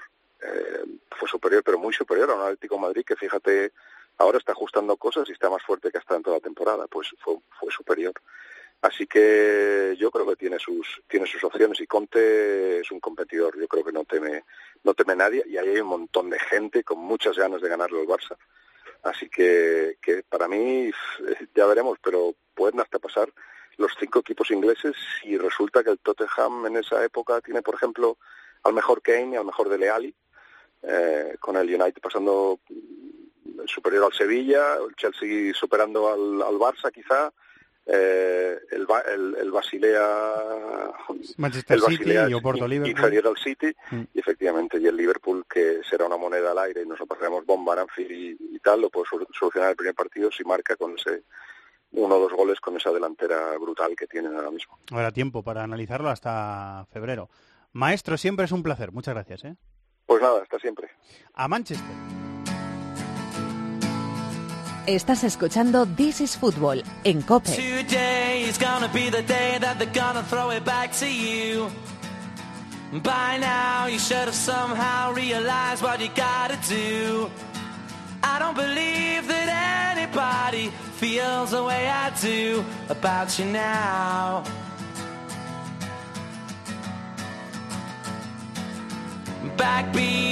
Hola Dani Gil, muy buenas, ¿cómo estás? ¿Qué tal, Fernando? Muy buenas. Cubrieron muchos periodistas el derby de Manchester. ¿Estabais ahí apretados en la zona de prensa o tuviste No cabía- o te, o te no cabía metiste codos? Metiste Sí. codos ahí. Tuvimos que meter codos. eh, Desafortunadamente no pudimos estar en, en zona mixta tras el partido, pero en la tribuna de prensa la verdad es que no cabía nadie, nadie. La batalla de, de Mourinho contra Guardiola es futbolística, es de ideas, es de eh, es sobre el campo y también es en las ruedas de prensa. ¿Qué, qué dijeron los dos entrenadores después del, del partido? ¿Se liaron un par de eh, cruce de declaraciones, ¿no? Más o menos, Dani. Sí, Mourinho fue el primero en salir ante los medios. Fue una rueda de prensa corta, duró tan solo cuatro minutos y por el costado del portugués se puede resumir en dos frases. La queja reiterada por el supuesto penalti Ander Herrera en un momento crucial, que para mí no lo es, y la ironía que utilizó al decir que entendió las pérdidas de tiempo de los futbolistas del City. Y como dices, como son la noche y el día, la cara y la cruz, eh, Guardiola le dedicó un segundo a esta acción, dijo que no era penalti y a Pep le orgulloso, satisfecho, porque sus ideas están siendo aplaudidas en Inglaterra y más teniendo en cuenta que hace pocos meses los mismos que se las discutían ahora las aplauden semana tras semana. Eh, dijo que este tipo de fútbol también puede triunfar en la Premier y está en lo cierto, porque ayer, sin ir más lejos, eh, se sentó a mi lado en la tribuna de prensa un empleado del United y gozaba muchísimo más del City, del fútbol del equipo de Pep Guardiola, que no del de su equipo, del, del United. Es significativo lo que nos, lo que nos contaba hace unos minutos también Guillem Balaguer. Eh, ¿Cómo han despertado los, los medios de, de, Manchester? ¿Cuál es la resaca de los medios el día después del, del derby, que deja, recordemos, eh, a 11 puntos eh, destacado el City sobre el United, Dani? De entrada hay que decir que el derby no alcanzó las expectativas que había despertado, no fue la mejor carta de presentación, sobre todo por culpa del planteamiento defensivo del United, pero hoy en Manchester hay la sensación de que la Premier eh, se ha acabado. Mm, el City le saca, como dices, 11 puntos a su vecino, 14 al Chelsea y su regularidad está siendo incontestable. Son 14 victorias consecutivas. Guardiola evidentemente no quiere ser tan eh, categórico, es normal, pero esa es la opinión entre los aficionados. Eh, Antonio Conte dijo que el Chelsea no puede optar a la Premier queda tan, solo el United, pero a este ritmo creo que en febrero podremos eh, centrarnos exclusivamente en la Champions. Y déjame que te dé dos eh, datos curiosos del partido. Por supuesto. Ederson tocó el balón 41 veces, eh, más intervenciones que Rashford, 38, Martial también con 38, Lukaku con 27 y 22 de Lingard. Es decir, que los delanteros del United tocaron menos el balón que el guardameta del City. Es decir, es un dato espectacular. Y el segundo, que el City ahora mismo tiene 46 puntos en la clasificación. Eh, si este equipo se colara en la tabla final de la Premier de la temporada pasada, acabaría octavo. no está mal. Los números son, son impresionantes, la verdad. Sí, señor, es un ritmo imparable el que está marcando el City de Guardiola. Eh, muy bien, Dani, a seguir trabajando. Muchas gracias, compañero. Un abrazo, Fernanda, hasta luego. David, ¿quieres hemos dicho mucho ya, ¿eh? Pero ¿quieres decir algo del derby y sus sensaciones? Yo creo que fue muy superior el Manchester City. Es verdad que en la primera parte no genera demasiadas ocasiones, porque el United más o menos defiende bien el área, pero sobre todo hay un dominio del balón y del espacio que no permite al United prácticamente un salir control que buscaba Guardiola, que fue lo que, lo que obtuvo. Lo consiguió. Es verdad que después del 0-1 el United sí tiene un par de arrancadas y consigue el empate, pero luego encima en la segunda parte es verdad que con fortuna el Manchester City se pone 1-2 con esas declaraciones de Mourinho que no le han sentado bien los goles eh, de la forma en la que llegaron los goles, pero en cualquier caso por el... no deja de ser curioso, dos goles a balón parado por dos malos despejes o por un rechace. Por lo que fuese. Pero yo creo que también eso se consigue eh, al tener tanto dominio, al final acabas sacando ese tipo de acciones y entonces eso te puede pasar.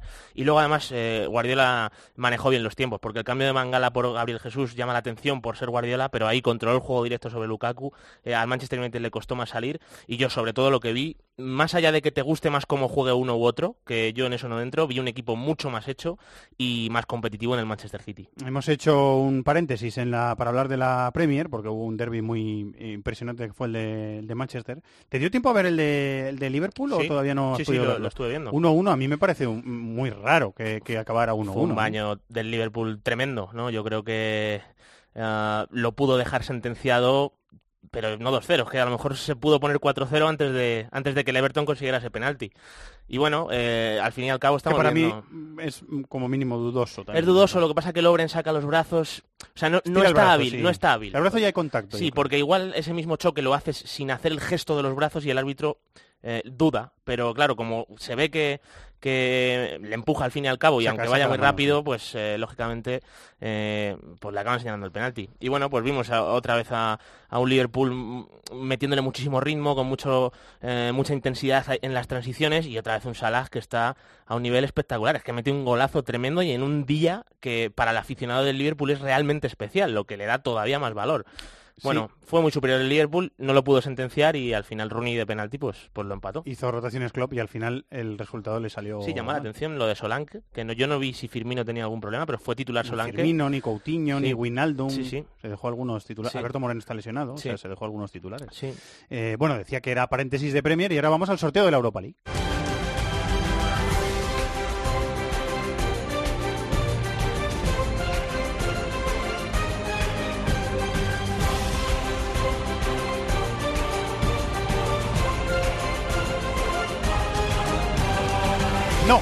La sintonía de la Europa League de este año, pero sí, sí que la utilizamos en This is Football porque nos gusta más. En un criterio tan técnico como que nos gusta más que la que hay ahora, así que nosotros la seguimos usando. Eh, compañero de Bean Sports y de Gol Television, que le acabo de ver en Gol Televisión, Tony Padilla. Hola Tony, muy buenas. Hola, ¿qué tal? Por lo tanto está grabado. Eh, lo de Gol, porque claro, Es la no- redifusión del, del programa nocturno de Ah, vale, domingo vale. en, en Bean Sports. Eh, los- la- siempre hay una redifusión en Gol del programa nocturno en de Bean Sports, ya sea el extra con Lucía Villalón o el club con Axel Torres. Me estoy leyendo con mucha atención y mucho cariño, las dos cosas al mismo tiempo que se puede, tu libro, que es muy interesante. Ah, gracias. Sí, Celebro señor. que- ¿Cómo lo llevamos? ¿El libro cómo se llama? Y- Bien, bien, el libro se llama Atlas de una pasión esférica, está editado por, por Geoplaneta y son 36 historias, pero 32, ya me he Has perdido la cuenta, ¿no? He perdido la cuenta, pero es un viaje a través del, del, del planeta, de los, todos los continentes y de, de más de un siglo de historia, contando historias reales que, en que el fútbol es protagonista sin ser protagonista. Es casi el fútbol, en este sentido, eh, ser escenario común en que pasan historias que tienen a ver pues con la historia, con la política, con la sociedad, un poquito de todo. Eh, bueno, pues eh, una pasión esférica. Eh, hay que ir a comprarlo porque merece la pena. ¿eh? Yo de verdad que me lo estoy leyendo y me estaba molando mucho. Enhorabuena, ¿eh, Tony? Gracias. Eh, tendremos en febrero esas eliminatorias de 16 de final de la Champions porque así lo ha querido el sorteo. El sorteo de 16 de final. Copenhague Atlético de Madrid, dos certezas. Bueno, si, si todo sale bien y, y puedo ir, iré al Metropolitano a ver al, al Copenhague porque me pillará en día libre, espero. Esa es la primera certeza. Y la segunda certeza es que el equipo está, el equipo de Solbakken está bastante mal en la liga danesa, ¿no, Tony? Me ha parecido sí, ver. sí, sí, está muy mal, está muy mal realmente el, el, el Copenhague. Recordemos que en los últimos años ha sido el equipo que, que dominaba más o menos el, el fútbol danés. Un club de reciente creación, recordemos, el, Copenhague no tiene ni 30 años de vida. Es verdad. A- Hasta cuando eh, Cope- Copenhague, la capital danesa, tenía muchos equipos pequeñitos que lo habían hecho bien y llegó un año que no tenían ninguno en primera y el ayuntamiento lideró la creación de un equipo que ha conseguido convertirse ya en la gran fuerza del fútbol danés, pero este año empezó El realmente año de la mal. Eurocopa que ganaron, estoy mirando, el 92. Sí, sí, sí. 92. El- y empezaron realmente muy mal este año. De hecho, esta eliminatoria enfrenta las dos víctimas del Karabakh. Porque el Karabakh se cargó al Copenhague en la previa de Champions, el- porque era eh, justo antes de fase de grupos, y luego en fase de grupos el equipo azerí pues eh, le quitó, le, le rebañó puntos al, al equipo de Simeone, y por tanto son las dos víctimas del, del Karabakh.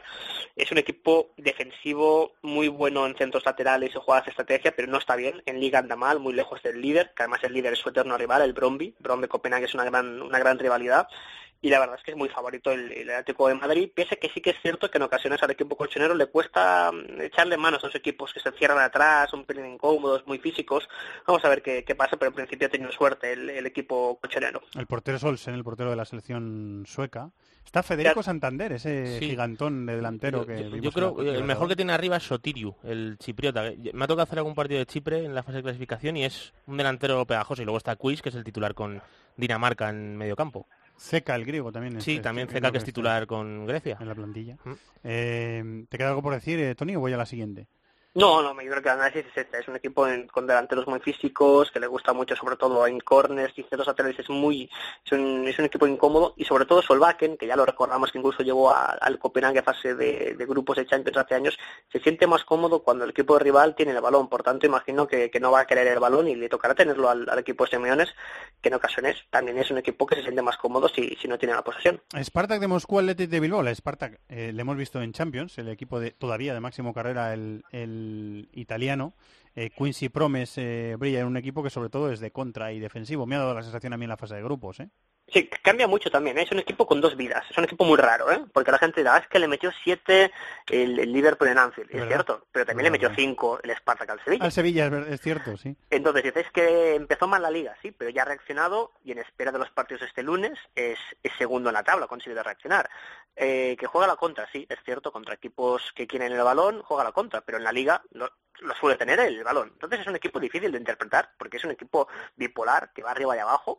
Ah, recordemos además que la jornada la liga rusa se para este fin de semana, es la última, es la última semana que tenemos fútbol y no vuelve hasta el marzo. Por tanto, la eliminatoria le va a pillar al, al Spartak en pleno parón, se van a ir al Golfo Pérsico a, a hacer un, un pelín de pretemporada. Y a partir de ahí, jugadores muy importantes, el doble pivote en el centro del campo, Denis Grushakov, un tipo que muerde, el, alma de la selección rusa, al lado de Fernando, arriba Quincy Proms, Luis, Luis Adriano, el brasileño también un jugador importante, muchos jugadores internacionales rusos, está Samedov, esta chiquilla, por lo tanto es un, buen equipito y en principio hay mucha confianza con, Máximo Carrera, que de hecho acaba el año bien porque logró 3-0 al, CSK de Moscú, borró un poquito el, sabor amargo de lo que pasó en Anfield, pero insisto, es un equipo que es capaz de meterle 5 al Sevilla luego de perder por 7 goles con el Liverpool, por tanto se me hace muy difícil interpretar a este equipo que, es capaz de lo mejor y de lo peor.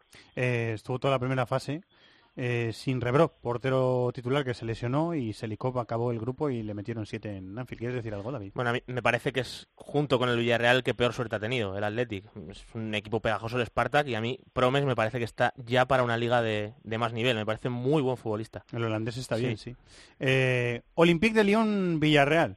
Pues ha tenido mala suerte, porque es Fekir, en Mariano... Ha tenido mala suerte el Villarreal, ¿eh? Y además un Lyon motivadísimo porque este año a la final se juega en su estadio, les hace mucha ilusión al equipo propiedad de Jean-Michel Aulas poder aspirar a su primer título europeo precisamente en casa. El año pasado se quedó muy cerca de la final, recordemos esa eliminatoria con, con el Ajax. Cierto que tiene la baja de Bertrand Tauré, el burkinés, veremos si llega, en principio debería hacerlo, pero es un equipo que cada año hace un milagro, ¿no? Vende y se regenera porque tiene uno de los mejores eh, sistemas de formación de futbolistas, que han salido jugadores de muchísimo talento, está muy bien el Lyon, es muy divertido de ver, mm, deja grandes detalles ofensivos, segundo en la tabla en Francia, pasó por detrás del Atalanta en su grupo, Mariano marcando goles, Memphis Depay, lo de Nabil Fekir este año es, escandaloso, Maxwell Cornet también dejando detalles, la verdad es que tiene muy buen equipo, muy muy buen equipo, además no paran de subir jugadores interesantes jóvenes como Usama War, por tanto yo creo que ha tenido muy mala suerte el Villarreal, yo creo que, el que ha tenido más mala suerte sin duda es el equipo de Javi Calleja. Trabaja bien la cantera este equipo David y encima tiene buenos futbolistas arriba, pues bueno, y, y la clave que ha dado Tony que va a salir con titulares para jugar la final en su campo. Yo creo que ha tenido muy mala suerte el Villarreal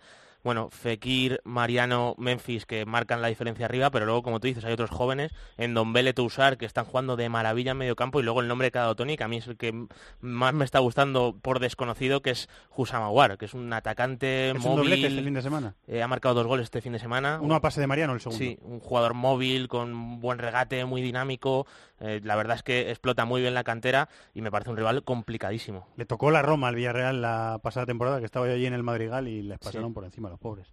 Em, y Real Sociedad, Red Bull Salzburgo. Que el Red Bull Salzburgo, cuando hablamos con Oscar García Jungen, cuando estaba entrenando allí, el hombre estaba resignado, porque claro, ya miran mucho más la compañía al equipo de Alemania que al equipo de Austria. Tony. Sí, e, e, es así, es así. La verdad es que recordemos que, Red Bull es una marca austríaca, que el propietario de esta bebida compró el, primer club que tenía casi cerca, que era el histórico Austria de Salzburgo, que también se llamó Austria Casino Salzburg, que tuvo que no bancarrota, compró el club, ah, le cambió los colores, el escudo, eso provocó un, un cisma en la ciudad de, de Salzburgo, los que se fueron con el equipo nuevo, que ha ganado de todo, y los que refundaron un Austria Salzburgo, que existe y está en tercera división, pero es un proyecto que ha nacido para ganar. Y cierto es que las últimas dos o tres temporadas el eje de gravedad se ha trasladado desde Austria, Salzburgo, hasta Alemania, Leipzig, con el eh, por Leipzig, que obviamente es un mercado más atractivo, y ha dejado de ser prioritario un equipo que forma muy bien. Recordemos, estamos hablando del vigente campeón de la Champions juvenil, el Red Bull Salzburg, un equipo austríaco haciéndolo, con jugadores de diferentes nacionalidades, con Marco Rose, el entrenador del primer equipo, el año pasado estaba en el equipo juvenil,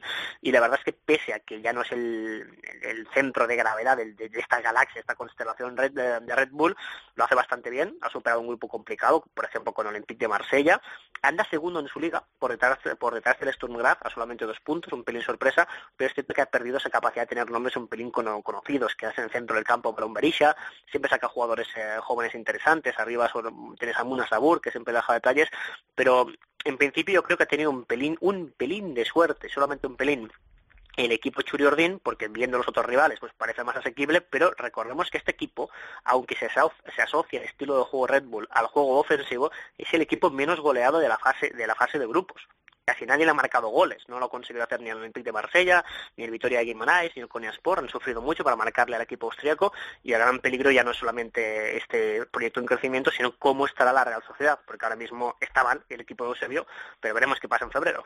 Eh, tienen al delantero titular de Corea del Sur, del que hablamos el otro día, Juan Hichan, que es un delantero que a mí me, gusta sí, bastante. Dabur, que ha dicho Tony. Tiene un chico joven que es Hannes Wolf, que suele jugar en media punta, austriaco, que yo las veces que le he visto me ha llamado la atención. 18 añitos, ¿eh? Sí, Y bueno, lo cierto es que también es importante lo que has comentado, que, que los buenos futbolistas, bueno, Jonathan Sariano se marchó al fútbol chino, pero luego también han mirado mucho al Leipzig, se ha ido Upamecano, por Isanker, ejemplo. Upamecano, sobre todo Navi Keita, que era la gran Eso es. referencia, o sea que sí que es verdad que se ha debilitado.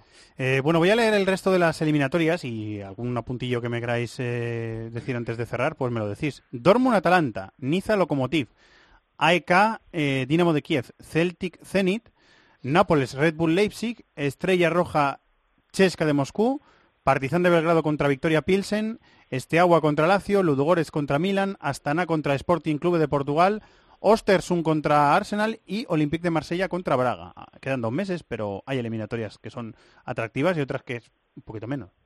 Sí, a mí me pone mucho el Borussia Dortmund-Atalanta porque el equipo bergamasco ha hecho una fase de grupos maravillosa, ah, rodeada de su gente, que ha hecho desplazamientos ya sea fuera como en casa, porque recordemos que no pueden jugar en Bergamo y jugar en, en Reggio Emilia. Ha sido increíble cómo ha ganado un grupo con el Everton y con el Lyon y visitar el estadio Borussia Dortmund, que vamos a, vamos a ver cómo llega después del cambio de entrenador. Me parece una eliminatoria muy bonita y luego la emotividad del Östersund Arsenal. En cinco años el Östersund habrá pasado de jugar en la cuarta división sueca a jugar en el Emirates contra el Arsenal y por tanto Graham Potter, el entrenador inglés del Östersund, se va a enfrentar a uno de los grandes del fútbol inglés y por tanto en Inglaterra andarán como locos de las genialidades de este joven entrenador que ha situado en el mapa este rival sueco que se cruza en el camino de un Arsene Wenger que yo entiendo que debe priorizar esta competición, que no la puede abandonar, porque tal y como está la Premier, casi parece una opción de meterte el año que viene en Champions tan interesante como acabar cuarto. Ya lo hizo el Manchester United la temporada pasada y acertó. Bueno, yo destaco ese- en Nápoles-Leipzig que vamos a ver si juegan con los titulares, pero sobre el papel va a ser un enfrentamiento dinámico, abierto, con dos equipos que quieren atacar, con buenos jugadores, tiene muy buena pinta. Y luego la otra lectura es que a nada que más o menos se pongan los titulares y, y no haya pinchazos sonoros, vamos a ver unos octavos bonitos, porque Milan parece que tiene un enfrentamiento asequible, el H igual, el Arsenal que comentaba Tony igual, o sea que pueden haber unos octavos preciosos. Habrá tiempo de hablar. Completo repaso. Muchas gracias, Tony. Un abrazo. A Alemania.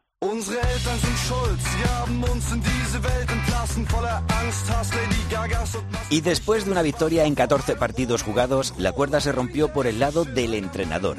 Tras la derrota del Dortmund en casa, 1-2, a manos del Bremen, Peter Bosz dejó de ser el técnico de un equipo que ha sufrido un tremendo desplome en los últimos dos meses.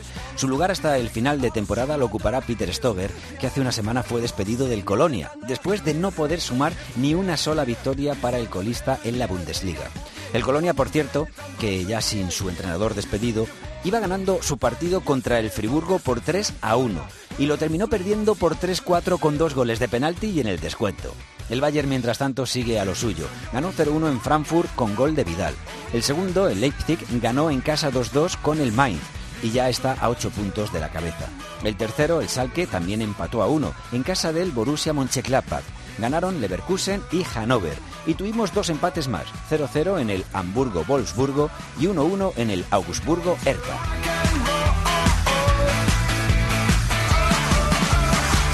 Compañero de marca Alberto Rubio. Hola Alberto, muy buenas. Hola, muy buenas, ¿cómo Mira, estáis? mira que ha aguantado, ¿eh? Porque una victoria en 14 partidos ha aguantado mucho Peter Boss, ¿eh?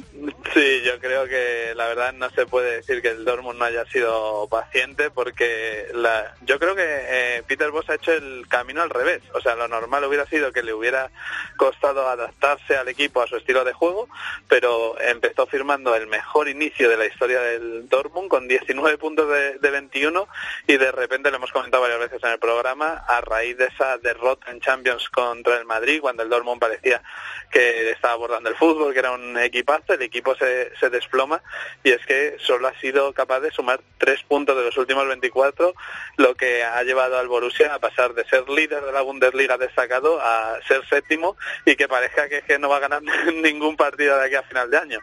Eh, se le ha descosido el equipo por en medio. David ha tenido también eh, lesiones importantes en nombres eh, clave del equipo también. Eh, pero se, se le ha desplomado el equipo a vos, pero por completo. ¿eh? Sí, llama la atención que es un problema eh, constante en el Dortmund eh, tener muchos lesionados todos los años. Me da a mí la Sí. sensación, es que siempre le pasa lo mismo. Tiene plaga de lesiones tremendas. Llama mucho la atención porque además siempre se ha destacado que eh, en, en el sentido del avance tecnológico del entrenamiento, La- el Dortmund siempre ha sido, ha sido pionera y lleva años eh, perdiendo jugadores muy importantes que evidentemente también ha podido ser eh, decisivo a la hora de que los resultados no hayan acompañado a Peter Bosch. Que por otro lado también viendo incluso la actitud de algunos jugadores este fin de semana, evidentemente esto se ve de fuera, ¿no? Pero igual tampoco hay, rencillas personales, porque de verdad que, no sé, había algunos fallos Con- de marca de... Con Aubameyang las tuvo, sin sí, ninguna duda. exactamente, y sabidas, porque Aubameyang fue apartado del, del equipo. O sea, ah, bueno, vamos a ver si por ahí. Lo que me ha llamado la atención, no sé Alberto cómo lo ves, es que Peter Stoger eh, le hayan anunciado el mismo día de la destitución de, es de muy Peter sorprendente y también por, por eh, la elección, porque le echa el Colonia hace una semana. El Colonia no había ganado ni un solo partido, que por cierto, pobrecillos, este fin de semana otra vez. Mm. Pero es, es sorpre- o sea, da la sensación de que estaban buscando desesperadamente a un técnico con experiencia que se, que se hubiera quedado libre. Sí, que un puente, libre. un puente, como ha hecho el Bayern con Heinkes, un puente hacia el próximo entrenador. Sí, es, bastante curioso porque al final el Dortmund para volver a la senda del triunfo recurre a un entrenador que esta temporada no sabía lo que era ganar un, un partido en, en Bundesliga. En cualquier caso hay que decir que Peter Stoger, el técnico austriaco, es un técnico con bastante experiencia que eh, ganó dos ligas austriacas con Austria-Viena y que hizo una obra maestra en, en Colonia porque lo eh, cogió al equipo en segunda división y lo llevó la temporada pasada, por ejemplo, hasta la quinta plaza. El, el Colonia volvió a jugar competición europea esta temporada después de 20 años sin, sin hacerlo, que decía Bad que el, el director general del Borussia Dortmund, que ese quinto puesto con el Colonia era como ganar dos títulos con un equipo grande como Bayern, como Borussia Dortmund. Y hay una cosa también, eh, hablando de curiosidades, muy curiosa porque Bill eh, decía que el Borussia Dortmund eh, va a utilizar a Stoger como técnico puente para fichar a Nagelsmann, que es lo mismo que se dijo del Bayern cuando fichó a, a Henkes. O es sea verdad. que vamos a ver quién se lleva esa, esa carrera por contratar al técnico del Hoffenheim entre Bayern y Borussia Dortmund de aquí a final de Lo que pasa, yo creo, Alberto, que, que en este caso Bill, que por cierto, Bill es una fuente bastante fiable para el Bayern y para el Dortmund, eh, fue- eh, fu- fueron los que dijeron el sábado que, que estaba liquidado Boss y al día siguiente se, se comprobó. Eh, yo creo que lo del Dortmund lo han dicho con mucha más autoridad que, que lo del que lo del Bayern, ¿eh? O sea, yo apuntaría a Nagelsmann para el para el Dortmund a partir de julio si ellos lo dicen. Vamos a ver. Ahora. Sí, que- puede ser. Lo que pasa es que yo creo que en caso de que tenga que decidir Nagelsmann a cuál de los dos va, eh, pienso que se inclinará por el Bayern porque él es de la zona de, Baviera. De hecho, en una la polémica entrevista en la que dijo que le encantaría eh, algún día entrenar al Bayern, eh, dijo también que estaba construyendo una, una casa en Baviera y que, bueno, es su vida y la de su mujer, sus hijos, pasaba por, por vivir en Múnich o, alrededores, pero vamos a ver, en cualquier caso, a ver cómo resucita Al, al Borussia Dortmund. En la rueda de prensa de su presentación, tanto Barke como Zorg, el director deportivo, destacaron los problemas psicológicos que atravesaba el equipo, las lesiones que apuntabais antes, yo creo que es otro, otro punto clave, y también eh, la poca solidez defensiva del Dortmund, que es algo que eh, sin duda Stoger eh, puede mejorar y trabajar. Bueno, pues lo veremos y en las próximas semanas lo contaremos. Muchas gracias, compañero. Un placer, un abrazo fuerte.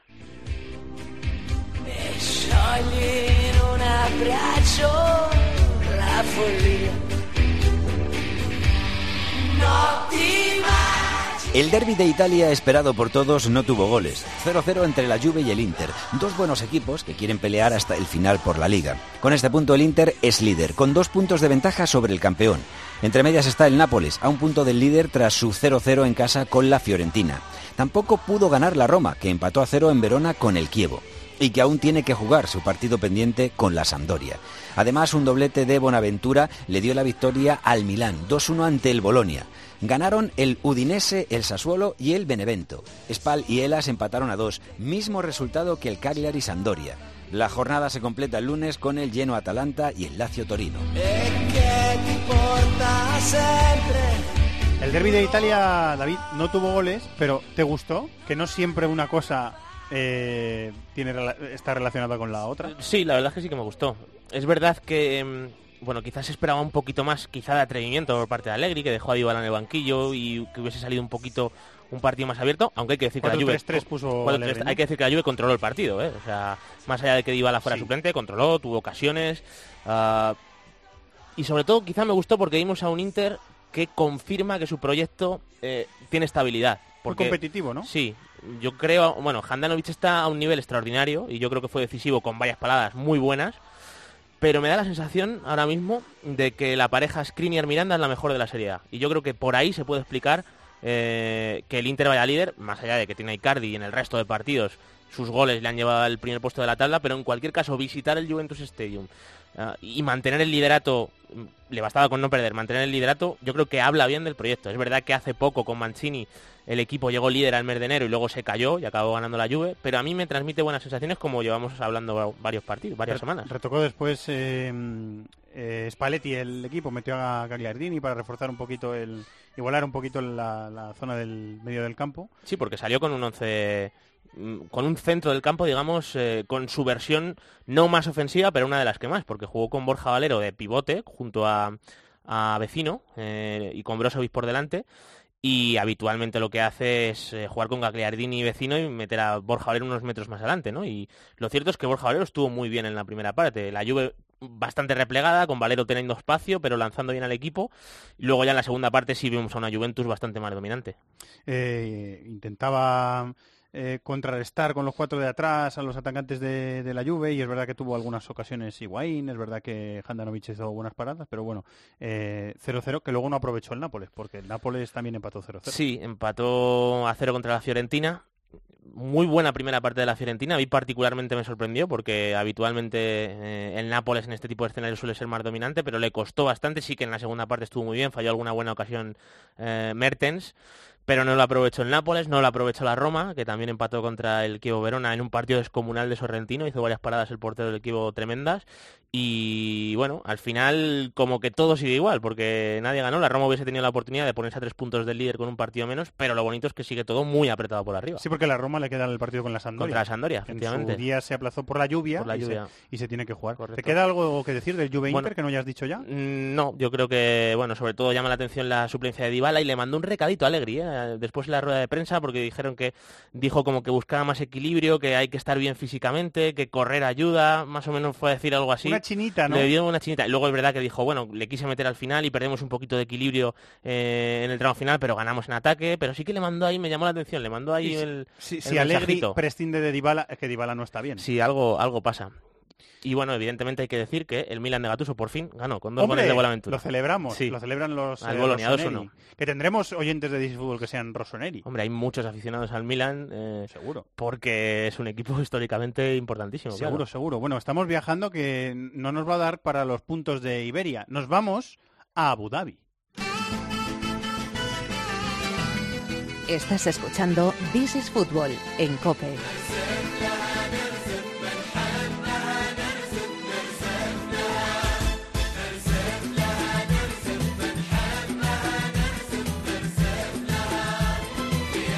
¿Llevará turbante, Miguelito? Miguel Ángel Díaz, Abu Dhabi, muy buenas, ¿cómo estás? ¿Qué tal, Evangelio? Muy buenas. No he visto en el aeropuerto, estamos saliendo de aquí, pero mañana si vamos de tienda, por supuesto. ¿Hace calor en Abu Dhabi? Sí, sí, yo creo que estaremos en torno, no sé, 24 o 25 grados tranquilamente. Así que aquí, te, ha llevado manga corta, ¿no? me refresca un poquito por la noche, pero temperatura muy buena, entre 20 y 30 grados, evidentemente eh, vamos a cambiar de temperatura la próxima semana. Ya está el equipo en, en Abu Dhabi también, van a jugar eh, la semifinal allí el miércoles a las 6 de la tarde contra Al Jazeera, que ahora hablamos del, del rival del Real Madrid en semifinales, con un jugador español que ha jugado allí. Eh, y la supuesta final, si el Madrid pasa, el sábado a las 6 de la tarde en el mismo estadio. imagino que con Zidane mandando mensajes de, precaución, de no confiarse y de no menospreciar al rival, que tampoco hay que hacerlo, ¿no? Sí, el martes va a tener lugar la rueda de prensa oficial, pero evidentemente es el mensaje, ¿no? No fiarse, aunque el Real Madrid es muy superior al Jazeera, e intentar conseguir el tercer mundial de clubes en cuatro temporadas, ¿no?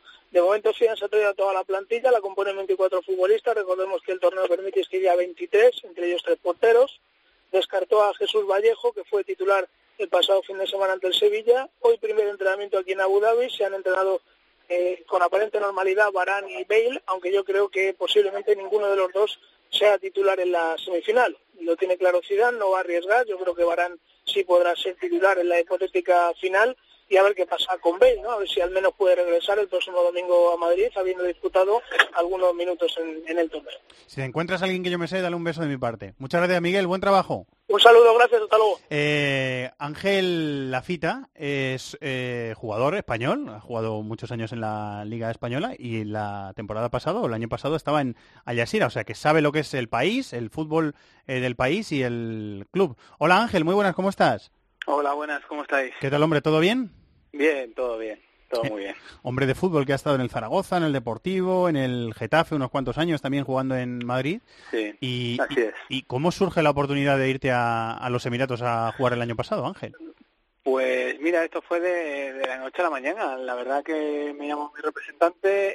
eh, esto fue un 1 de enero. Me llama y me dice, oye, tal, hay esto. Decídete en tres horas. y nada, un poco pues se vieron las condiciones, se habló con el club evidentemente y un poco pusimos todo de nuestra parte y el día 2 estaba viajando a Abu Dhabi. Eh, ¿Y qué te encontraste en, en Abu Dhabi y sobre todo en el fútbol de, de Emiratos? ¿Era lo que te esperabas? ¿Era lo que te contaron o no? Sí, más o menos, más o menos. Sí que es cierto que yo me imaginaba eh, menos nivel del que había. Eh, es un nivel muy distinto a la Liga Española porque allí basan todo en el físico, entonces tácticamente están menos trabajados porque en las categorías inferiores no, no, se, no se trabaja tanto como, aquí, como en España, y entonces tienen déficit eh, técnicos y tácticos. Pero físicamente la verdad es más parecida a la Premier en este caso que la Liga Española eh, y compiten, compiten mucho. Entonces, bueno, lo que te digo, suple una cosa con la otra, pero bueno, sí que es cierto que el nivel pues no tiene nada que ver con la Liga Española.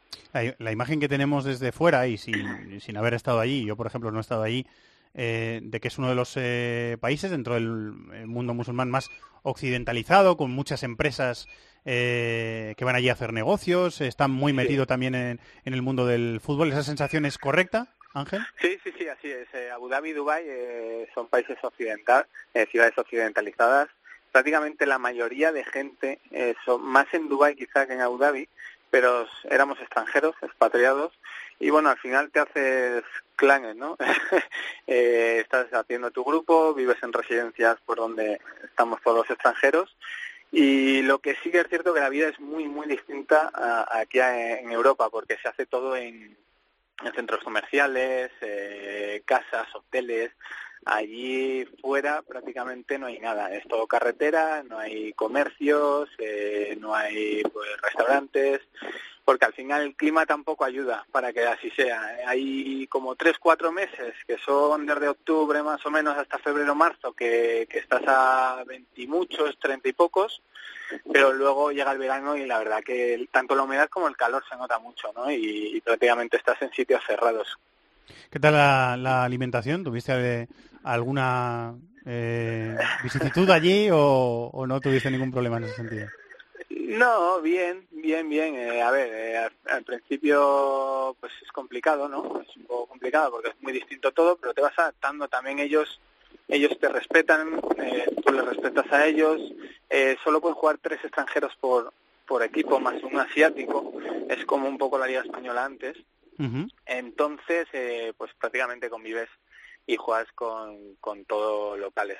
Pero bueno, la gente muy abierta, la gente maja, eh, eh, me, me llevé bastantes amigos y, y bueno, cuerpo técnico también, tanto el club está, está muy bien estructurado y para mí es el mejor club que hay ahora mismo allí. ¿Te dirigió Tencate a ti o había otro entrenador? Sí, sí, me- cuando yo llegué llegó él también.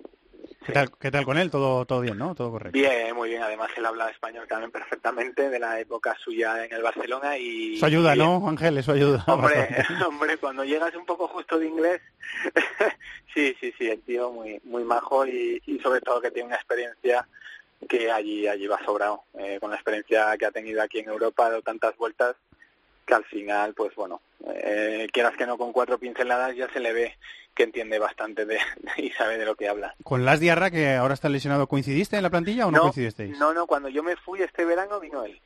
No, Os cruzasteis, ¿no? Os cruzasteis. sí, más o menos, pero por días no coincidimos. Eh, a mí me ha dado la sensación, el, el contacto que he tenido con, con el Jazeera, lo confieso, Ángel, son los dos partidos que he jugado en- de momento en este Mundial Sí. de Clubes. Me da la sensación de que el equipo, hombre, tiene a, a Busufa, que es buen jugador, el marroquí, a Romariño, el brasileño, que tiene- se le ve que tiene calidad, pero me da la sensación de que el equipo no es tan fuerte defensivamente, que Oakland Eso le hizo es. muchos remates y que hay bastante diferencia entre el, Madrid y Al, y Al Jazeera sobre el papel, ¿eh? digo sobre el papel.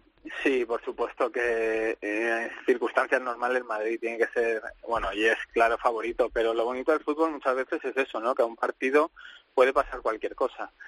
Pero, pero vamos, lo que tú dices sobre el papel, a ver, el, el Al Jazeera es un equipo que um, siempre hemos jugado mucho a la contra, eh, y más con este entrenador, porque defensivamente quizá había más errores eh, tácticos y luego teníamos a, a Ali, lo que tú dices, Ro- Romariño está de media punta y luego el 7 que para mí es el mejor jugador que tienen. Me gusta a mí el delantero sí. de la selección, me gusta, ¿eh?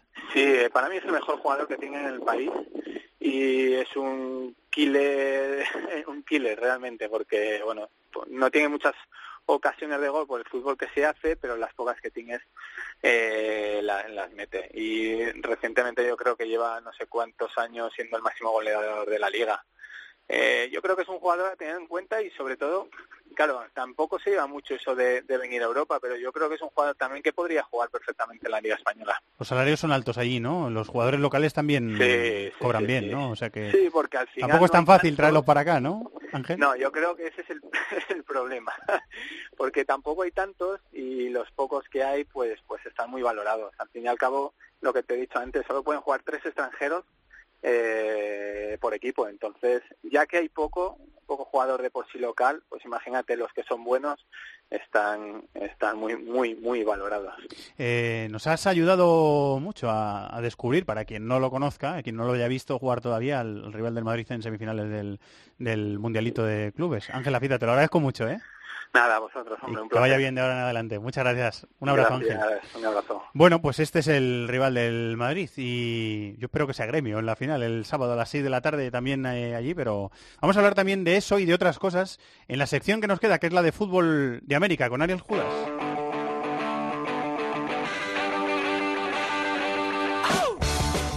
Inglaterra, Italia, Alemania, competiciones europeas, Sudamérica, África, Asia, Oceanía. Todo el fútbol del mundo cabe en cope.es.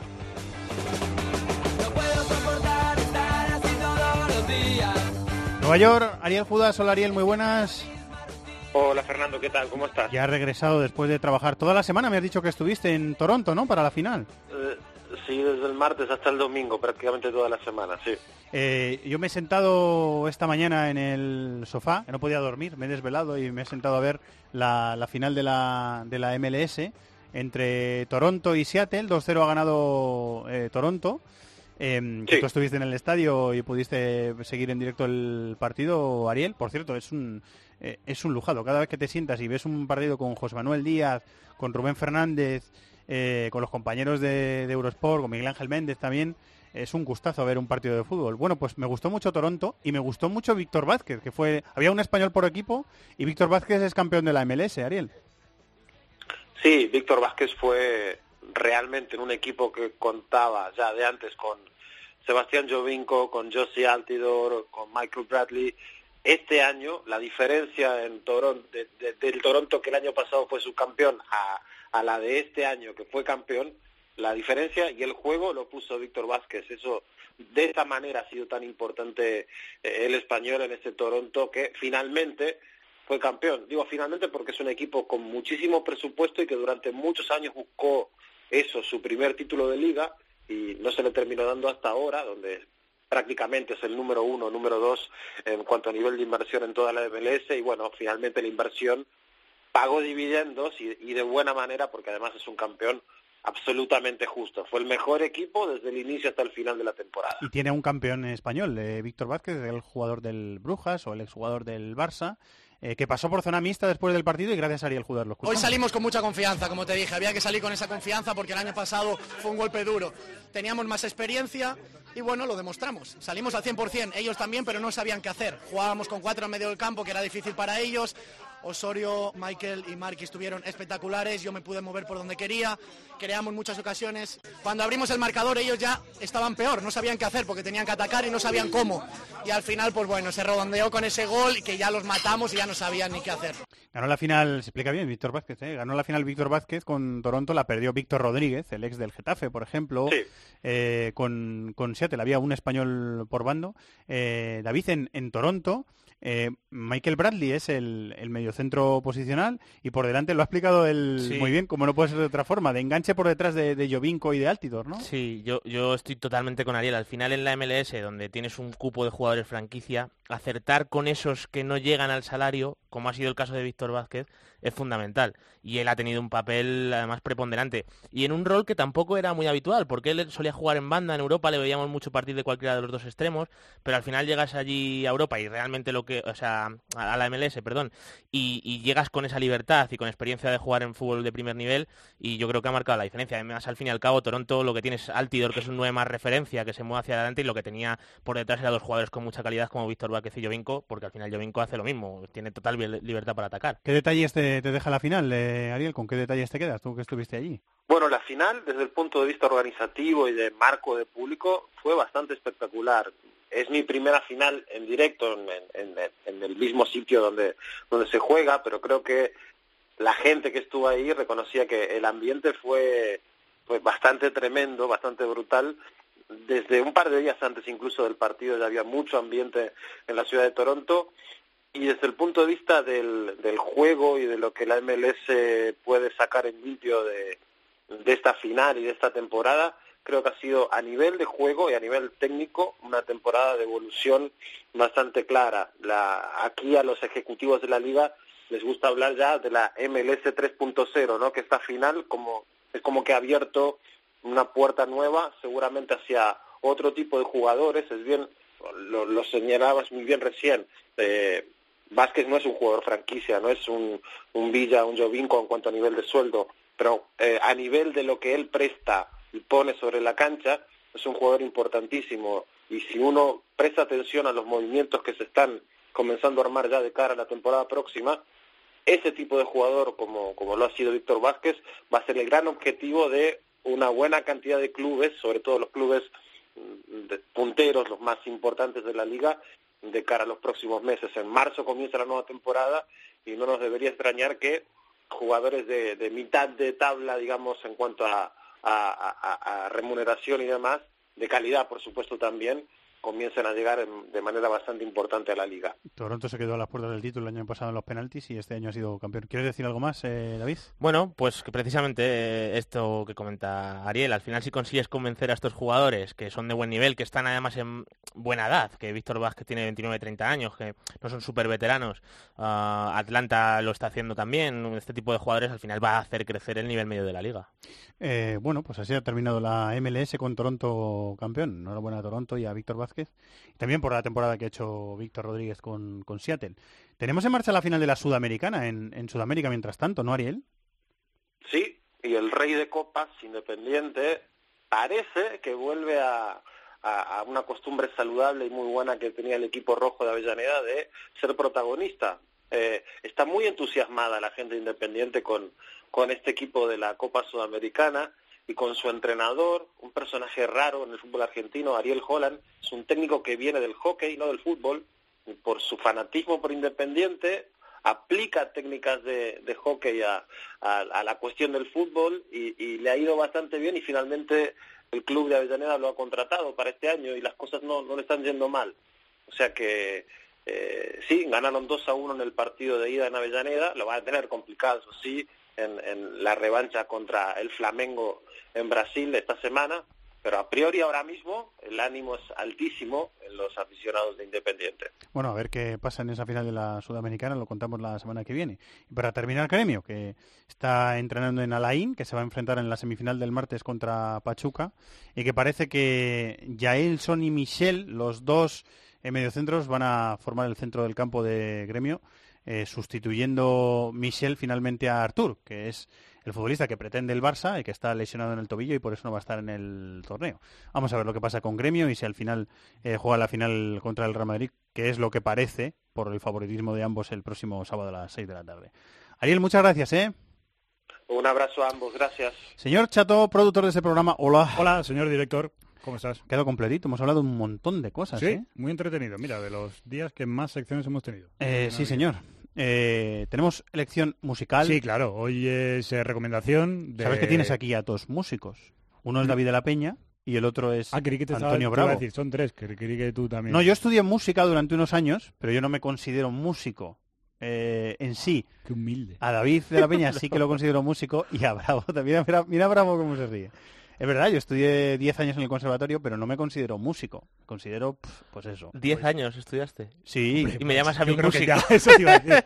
Escucha, te voy a decir mi carrera. Mi Madre carrera mía. fue... eh, Hay algunos que con menos están cantando. Pero. Terminé solfeo, eso sí que lo hice, Sí. pero en piano fue primero de piano repetí primero, segundo de piano repetí segundo, tercero de piano repetí tercero y luego cuarto también lo repetí. O sea, hice de Querías dos apre- en- de aprendértelo dos- bien, bien, ¿no? Querías dos. ahí las bases, ¿no? Concienzudo ahí. Y voy, a decir, y voy a decir una cosa que no quiero que les siente mal a los amantes de la música clásica, que habrá oyentes de Disney Fútbol que sean amantes de la música clásica, pero yo creo, Swanka. a mí no me entró bien la música clásica y yo creo que sí, porque yo estudié en el Conservatorio Superior de Música de Cuenca, que era solo música, música clásica, música tradicional. Yo creo que si hubiera aprendido blues eh, o... Sí, es verdad, música contemporánea, seguiría tocando el, el piano. Pero como no me, no me terminó de entrar la música clásica, pues lo dejé. Lo que se ha perdido la música. ¿eh? Ahí lo, ahí lo de- Contigo. Ahí lo dejo. Interesante. Bueno, después de todo este rollo... eh, ¿qué No, de verdad, qué ¿eh? no, no mu- era sarcástico. qué Me parece interesantísimo. Sí, no, de verdad, es te una- lo digo de corazón. Me estoy abriendo a vosotros, Sí, sí, ¿eh? sí. Esto es una... Mira, Chato le va a dar algo, ¿eh? Qué bien te lo pasas, ¿eh? Te lo pasas No, bien en este programa, ¿eh? No era sarcástico, ¿no? Hay que matizarlo, ¿eh? Claro. Porque a veces nos ponemos, nos ponemos aquí de cachondeo y otras veces Yo no. creía, creía que era sarcástico. Pues era muy Claro. serio lo que os estaba contando. Me Vale, estaba vale, vale. abriendo, me estaba abriendo a vosotros. Bueno, pues vamos con una cantante que esta sí que estudió música, se dedica a la música y vamos a escucharla ya. Camila Cabello se llama. Es de ahora esta musiquita. Habana. Que tendría que sonar si os gustan las radios musicales. La canción está bien. Sí, pero Y el vídeo está muy bien hecho. Porque ella tiene mucho sex appeal y lo sabe, que ahora es una, una canción sobre La Habana, Cuba, tal, no sé qué. Lo explota muy bien. El vídeo está muy recomendable también. Pues mira, con esta canción, que es la que me va a acompañar en la agenda, te cuento que en Inglaterra se juega la jornada 17 entre semana, el martes a las 9 Huddersfield Chelsea, el miércoles a las 9 menos cuarto Swansea Manchester City y a las 9 West Ham Arsenal, eh, West Ham Arsenal, Manchester United Bournemouth, Sí. Liverpool West Bromwich y Tottenham Brighton. Jornada 18 el fin de semana, el sábado a las 4 Arsenal Newcastle y Chelsea Southampton. A las 6 y media el partido de la jornada Manchester City Tottenham. Para el domingo queda el West Bromwich Manchester United. A las 3 y cuarto el Bournemouth Liverpool. En Italia todavía 16 de Copa que se juegan en tres semanas. Calcio jornada 17 el fin de semana que le abre el líder el sábado a las 3 de la tarde. Inter de Milán Udinese. A las 6 Torino Nápoles. A las 9 menos cuarto Roma Cagliari. El domingo a las 12 y media destaca el Elas Verona Milán. Y el Atalanta Lacho a las 9 menos cuarto. Bundesliga, jornada 16 también entre semana. El martes a las 6 y media Wolfsburgo Leipzig. A las 8 y media Friburgo Borussia Mönchengladbach. El miércoles a las 8 y media destacan Bayern de Múnich Colonia y Schalke Augsburgo. Jornada 17 el fin de semana que la abre el Borussia Mönchengladbach ante el Hamburgo el viernes a las 8 y media. El sábado a las 3 y media Eintracht Schalke, Stuttgart Bayern de Múnich y cierra esa jornada el Leipzig Hertha de Berlín el domingo a las 6. Y en Francia, 16 de Copa en tres semanas y jornada 18 el fin de semana, el partidazo que es Olympique de Lyon, Olympique de Marsella, el domingo a las 9 de la noche, antes el viernes a las 9 menos cuarto, San Etienne, Mónaco, y el sábado a las 5, Rennes, Paris Saint-Germain. El Paris Saint-Germain juega en Copa contra el Estrasburgo, que le ganó hace Que le ganó el otro día. Y seguiremos al rival del Madrid en la Champions. Muy bien, Chato, muchas gracias. Adiós. Gracias, David. Un abrazo. Y gracias al maestro Bravo en la dirección técnica de este programa. Anda que no tiene programas cope.es para elegir de deporte y de no deporte. Y anda que no tiene oferta eh, deportiva esta casa. Así que sigan disfrutándola de la radio y de la vida, como decimos siempre. Muchas gracias a todos por seguir ahí. Un abrazo muy grande, adiós. En el correo electrónico thisisfutbol@cope.es, en Facebook nuestra página This is Fútbol Cope y en Twitter arroba Fútbol Cope.